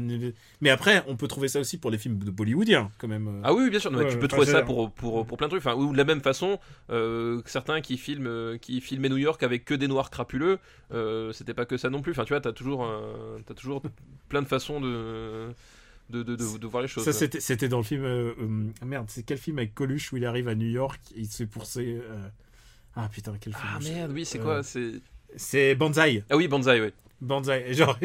et en fait, il y a un mec dans l'avion qui lui dit, qui lui dit, Eh, New York, c'est un, c'est un noir qui te court derrière avec, avec un couteau entre les dents. Bah même, Et ce con, il flippe pendant tout le voyage. je- je sais pas si t'avais vu, mais même si tu regardes euh, Red Hit, de Ouais. euh, le, le- le traitement des personnages noirs dans ce film-là, c'est assez particulier quand même. Hein. Ah non, mais attends. on Les, seuls, les seuls noirs que tu vois, c'est des criminels, mais genre les, la pire espèce que tu peux trouver, quoi. Et c'est- ça fait assez bizarre, quoi. Ne parlons pas de Bad Boys non plus. Ah non, mais. euh, bah, non, Bad Boys, c'est- cool, c'est rigolo. On, on- on démolit les favelas avec nos grosses bagnoles américaines qui font du bruit, quoi. Ouais, mais je crois que c'est dans Bad Boys 1 C'est- ou dans Bad dans Boys 2 C'est dans le où il y a ouais. un espagnol qui joue un noir ou un noir qui joue un espagnol, je sais plus quoi. Genre, il pouvait pas prendre un acteur, genre, et tu le vois, il est maquillé, enfin, c'est ridicule. Tu veux dire comme si on prenait Jean Dujardin pour jouer un nain? Un peu. Très bon. Putain, qu'est-ce que t'es bon, même après tout ce temps de- d'enregistrement. où est-ce qu'on est-ce qu'on va mettre euh, le fabuleux destin d'Amélie Poulain, mon fabuleux ami? Moi, je le mettrais. euh, Personnellement, je le mettrais en dessous de Tekken. Parce Oh, putain, c'est chaud. Ouais. Non, mais tu vois, c'est. Voilà. Alors, non. Non, on va le mettre sous Batman et Higgins, parce que euh, le fabuleux de- de- destin d'Amélie Poulain est peut-être un film qui fonctionne sur toi, mais c'est un film qui a beaucoup moins de Batman que Batman Begins. D'accord. Voilà. Écoute, ce- je vais pas me battre pour, pour ce film-là. Ah, mais en même temps, tu l'as bien défendu. Mais oui, oui, oui. Mais. euh, Je, je, je, je pensais pas que ça allait être ça. Tu vois, j'ai l'impression un peu d'être le, le Jacques Vergès de euh, Amélie Poulain. Voilà, Oh. je suis prêt, prêt à tout pour défendre la- les, les pires des saloperies. Voilà. Alors, pour les plus jeunes, pour, ben, je vous renvoie au, au documentaire de Barbara Ouais, Schroeder. tout à fait. Sans remettre en cause euh, le- le- l'engagement ou même l'homme, enfin je connaissais pas aussi bien que l'homme, mais voilà, c'était juste Jacques Vergès, il, avait fondé sa, sa carrière sur, euh, en défendant des, des figures euh, qui, Hmm. qui paraissaient indéfendables, quoi. Voilà, c'est ça le. Voilà, tout à fait. Eh ben écoute, je crois que là on est bon et on voulait faire plus court et on a fait à peine plus court. Et on a fait. Non, je suis désolé, mathématiquement c'est plus court. C'est tout ce que j'ai à dire. Putain, connard. allez, allez, balance-moi une reco et, balance, tout ce que t'as. Alors, bah, la Rocco euh, de cet épisode, ce sera une Rocco super-héros. Euh, alors, faut s'accrocher parce que moi, pour que je vous recommande des, productions de super-héros qui ne soient pas des comics, euh, c'est pas souvent. Mais je suis assez, assez épaté et séduit par ce que propose Légion. Donc pour resituer, Légion, c'est un héros de l'univers Marvel. Euh, alors si j'ai pas de bêtises, c'est dans, le- dans le comic, c'est censé être le fils du professeur Xavier, c'est ça? C'est c'est, euh, David Heller, le fils, de, le fils du professeur Xavier. Ouais. Voilà. Donc, qui est un, un mutant ultra puissant, qui a des pouvoirs euh, psychokinésiques, télékinésiques, tout ce que tu veux, hic, et qui a aussi la particularité d'avoir des personnalités multiples. C'est d'ailleurs à travers ces personnalités que se que s'expriment ces, ces différents pouvoirs. Donc voilà, c'est une série qui a été développée par le euh, comment s'appelle le, showrunner de, la série Fargo euh, que je vous recommande aussi d'ailleurs, il n'y a, pas de- raison. Euh, et on retrouve vraiment cette patte-là parce que ce qu'il y a de génial, c'est que pour l'instant, les, que trois, épisodes là au moment où on enregistre, mais c'est une série qui se passe quasiment intégralement dans la tête du personnage principal. Et t'as euh, t'as tout un jeu euh, sur euh, le réel, la perception du réel, le souvenir, le, enfin, y a tout est imbriqué. Il y a, y y a un côté complètement, complètement, bah, maboule parce que c'est un espèce de puzzle narratif dans, tout- dans tous les sens. Et, et je trouve ça super bien fait. Le, le- le- le duo d'acteurs principal est, euh, est vraiment génial. Enfin, je veux dire, on, a, euh, on a donc Dan Stevens qui fait, euh, qui fait David Heller et surtout Rachel Keller qui fait euh, Sidney Barrett. Euh, Rachel Keller qu'on avait découvert dans la saison 2 de, Fargo. Et ils sont genre super mignons. Parce qu'elle, en fait, elle, a, a un super pouvoir. Son super pouvoir, c'est qu'elle peut euh, intervertir euh, son esprit avec l'esprit de quelqu'un d'autre. Donc, euh, et elle le fait au toucher. Donc, en fait, en gros, elle est condamnée à, à ne, jamais toucher personne sous peine, en fait, ben, de, qu'un jour son esprit soit emprisonné dans le corps de quelqu'un d'autre, etc. Et donc, tu as cette espèce de couple entre lui qui, qui, qui entend des voix, qui a des personnalités multiples, qui contrôle pas ses pouvoirs, qui est un pur ad- inadapté social, et cette euh, fille-là qui est pleine de bonne volonté, mais ils arrivent pas à se. Bah, ils peuvent pas se toucher, ni même la main, quoi que ce soit. Enfin, il y a un truc super mignon, je trouve leur couple super attachant, ils, sont, ils jouent super bien tous les deux. Et, euh, et voilà. Et, puis il y a Aubrey Plaza, et j'adore Aubrey voilà, et il y a Audrey Plaza qui, qui, bah, qui joue une, une espèce de, de, de déglingo, euh, une espèce de déglingo qui, qui est ami avec David, David Heller. Et voilà, enfin, je, je suis épaté, enfin, je m'attendais vraiment pas, j'ai pas vu venir. C'est-à-dire que moi, j'ai, vu passer, tiens, le pilote de, de Légion est sorti. euh, euh, sur Twitter, j'ai regardé sans, sans plus parce que voilà, moi je, je suis pas forcément fan des productions Marvel euh, en général et je trouve et là, Alors- c'est FX Channel donc c'est pas Marvel Studios qui s'en occupe, hein, c'est FX Channel qui, qui s'en occupe et je trouve le résultat vraiment vraiment super chouette quoi. Alors, c'est pas pour mettre un bémol, mais en fait, j'imaginais pas qu'on puisse faire quelque chose de ce personnage, en fait, qui est un bon personnage de complément. Il a jamais réussi à avoir sa propre série très longtemps, en fait, euh, Legion. Bah, c'est aussi le personnage des, des personnages qui sont tellement puissants que euh, tu sais Bah ouais, le faire, problème c'est qu'il est, il est, il est trop puissant. Et en fait, ils ont gardé très très peu, très très peu de, bah, du personnage original. En fait, il y a juste le concept de base, mais tout le background a été complètement effacé. Euh, les X-Men, euh, il y aura sans doute jamais mention Oui, de oui, Xavier. oui, enfin, oui, tu ouais, vois. tout à fait. tout ça qui complique. C'est des gens qui, sont vu, qui ont vu le pitch, qui ont dit Ouais, ça on veut faire, mais on va le faire à notre propre sauce. Exactement, exactement. Et c'est ça qui fonctionne, et c'est peut-être ça aussi qui va être les limites de la série. On sait pas encore, c'est que le début. Et dans le même genre ordre d'idée, écoute, je vais recommander quelque chose lié aux super-héros. Et en fait, j'aurais pu le faire pendant Super Ciné, euh, pendant After Eight, en fait, où on a classé les, les blockbusters de 2017. On a fait euh, ici, on grave dans le marbre, et à After Eight, on a on a décidé de graver dans le vent, puisqu'on a gravé, on a gravé nos impressions sur des films, en fait. Ce qui est assez rigolo. Je, je t'engage à écouter l'épisode. Ça, te- ça te fera... Je pense que ça va te donner de... envie de participer l'année prochaine. Ah bah je, je, je, je- je regrette déjà de ne pas avoir participé cette année. Transformers n'est pas très attendu par la rédaction d'After Eight. J'ai adoré Logan en fait. Euh, Logan, euh, c'est sans doute la meilleure prestation de Jackman. C'est aussi la meilleure de Patrick Stewart. La fille, la, celle qui joue la fille de, enfin la fille de Wolverine, Oui. et aussi et X23 en fait. X23, c'est ça. Euh, elle est, elle est vraiment, elle est vraiment très très bonne actrice. Et ce qui est important dans ce film, c'est qu'ils ont compris exactement la nature de ce que c'est qu'un super-héros. On arrive à un moment, euh, je veux pas me répéter parce qu'en fait j'en ai parlé dans dans nos ciné. Je mettrai peut-être le lien de du podcast dans avec Super Ciné Battle. C'est qu'on arrive à un moment où les mecs ont des matériaux de bande dessinée et on les a déjà tous vus. On a déjà vu 15 000 fois comment les enfants de, euh, comment les parents de Bruce Wayne meurent. On a vu 15, 000 on a vu 15 000, on a vu des, C'est vrai. on a vu tellement de fois Spider, euh, Peter Parker se faire mordre par une araignée. On, on connaît tout de leur histoire. Et maintenant, on arrive à un point peut-être de saturation, je ne sais pas, où euh, il faut donner un nouvel angle, où il faut donner euh, quelque chose de nouveau, où Bah- il faut essayer de prendre un matériel et, et essayer de comprendre ce que c'est que ces archétypes en fait. Parce que euh, des histoires de Batman, on peut en- pouvoir en faire pendant des années et des années et des, des années. Parce que ça, parce que c'est des personnages qui, qui nous survivront, quoi. C'est des personnages importants de la pop culture. Et euh, là, Wolverine est vraiment. euh, c'est le meilleur Wolverine sur, au ciné. Euh, ça se rapproche. C'est un film qui doit énormément au Fils de l'homme. Et, ah, aussi, tu me fais et- plaisir en disant ça. et aussi à Honky Tonk Man, que j'adore, donc de Clint Eastwood, dont on a parlé bizarrement dans le, Oui, dans l'épisode précédent. l'épisode précédent. Donc c'était film assez crépusculaire, et ça c'est une vision très très crépusculaire de Wolverine. C'est pas du tout basé sur Old Man Logan. Oui, c'est ce que j'allais dire parce que en fait, moi, quand je voyais la, la bande-annonce, enfin la façon dont c'était vendu, ça faisait vraiment adaptation de Old Man Logan. Et euh, autant il y a des et- trucs, et autant il y a des trucs que j'aime beaucoup dans Old Man Logan, autant il y a des trucs que je trouve insupportables dedans. Et je savais pas trop du coup sur quel pied danser quoi. Ah non, alors tout ce qui est insupportable dans le Man Logan n'y est pas, c'est-à-dire. euh, La fille de Spider-Man. euh, ouais, ouais, le, côté un peu. On, on essaie de faire les malins avec. oh là là, avec la pop culture, avec Oui, le monde Marvel. ouais.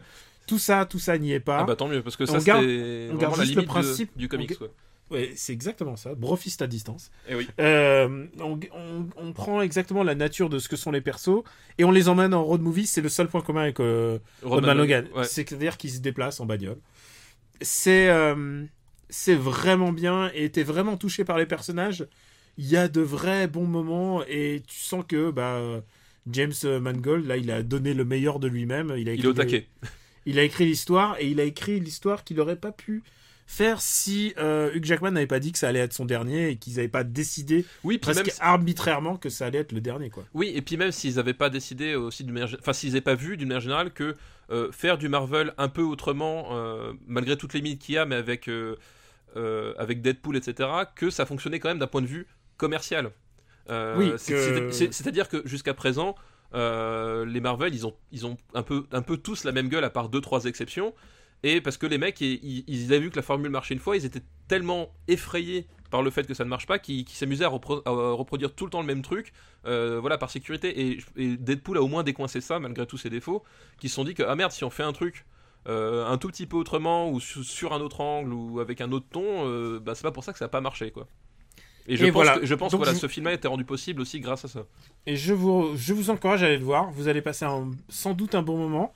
Et ce qui est important, c'est qu'il est aussi drôle. Hein. C'est triste. C'est globalement une histoire assez triste. C'est- les derniers mutants persécutés. Tu sais. Il y a en plus des, des grosses métaphores sur. Bah, il y a la frontière mexicaine sur laquelle il y a un mur. Alors, Enfin, je ne vois, vois absolument aucun rapport avec euh, quoi En que plus- ce soit dans l'actualité. En plus, euh, un des méchants s'appelle Donald Pierce. Euh, les méchants, c'est les, les Rivers, donc, qui étaient avant des pirates, des, des pirates euh, australiens, et ils les ont réadaptés.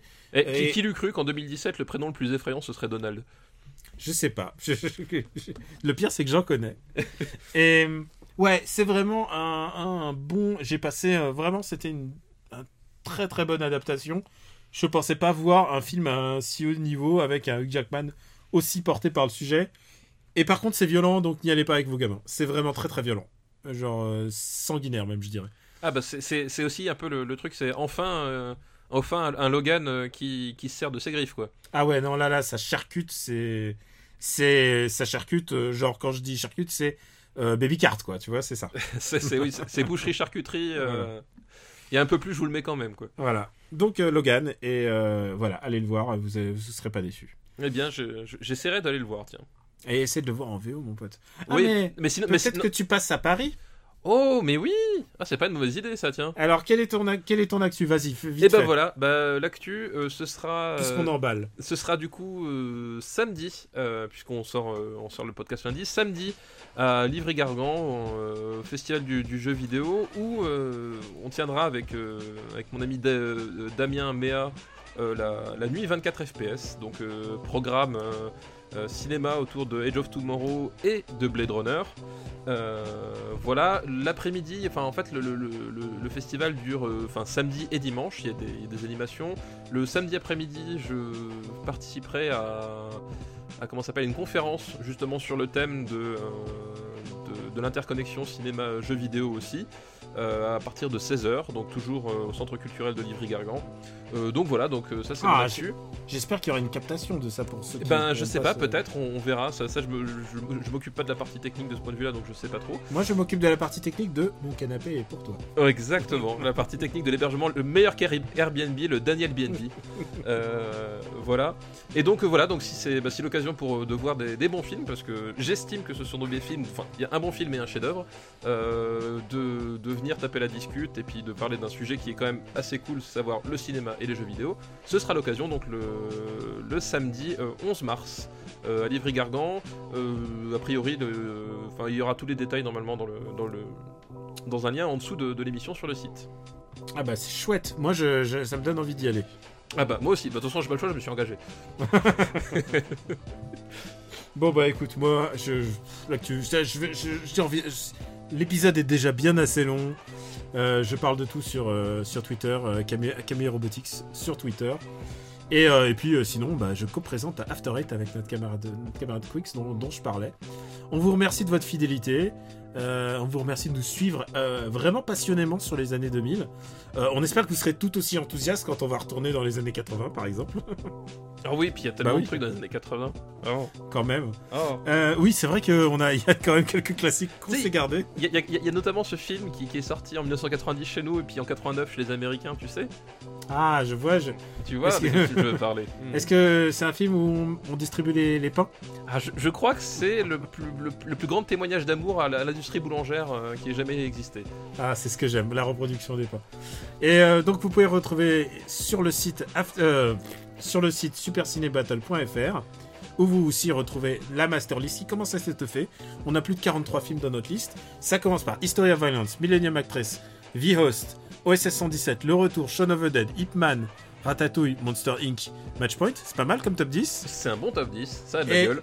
Et le top final, c'est In the Air, Die Another Day, Hancock, Daredevil et le cultissime Samouraï. Voilà, le cultissime Parce que samouraï. je me suis dit, on, on les a pas dit, on va les dire une fois.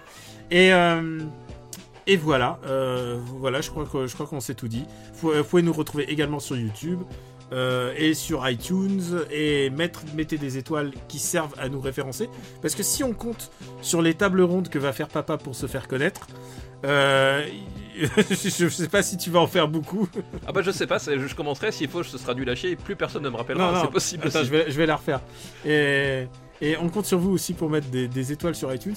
Parce que, oui, pour le référencement, on a aussi comme euh, bah, papa qui fait des qui fait des tables rondes et des keynotes, mais, euh, mais aussi on apprécie aussi les étoiles sur iTunes. Je, je- je présenterai le, le, le, le, le papaphone, tu sais, en direct. Exactement. Euh, bah, on vous remercie, on vous remercie beaucoup et on et on vous dit à très bientôt.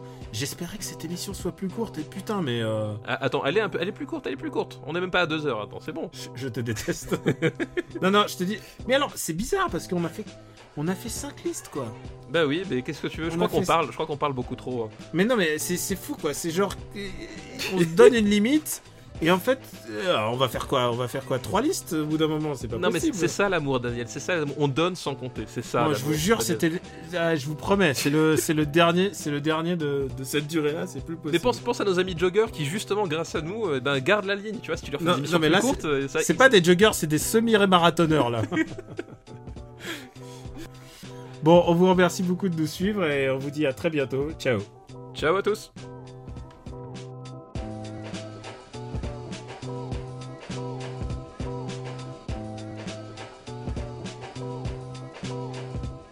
Gérard d'un monde dont on peut voir le sexe dans un film qui va sortir euh, bah, presque au moment où on va, on va diffuser cet épisode. Donc euh, voilà, on voit la bite de Gérard Darmon dans le dernier film de Lelouch. Voilà, je vous dis ça comme ça. Donc c'est- donc c'est un très bon film, Daniel. C'est ce qu'il faut en conclure. Ah, je dis rien sur le film. d'abord.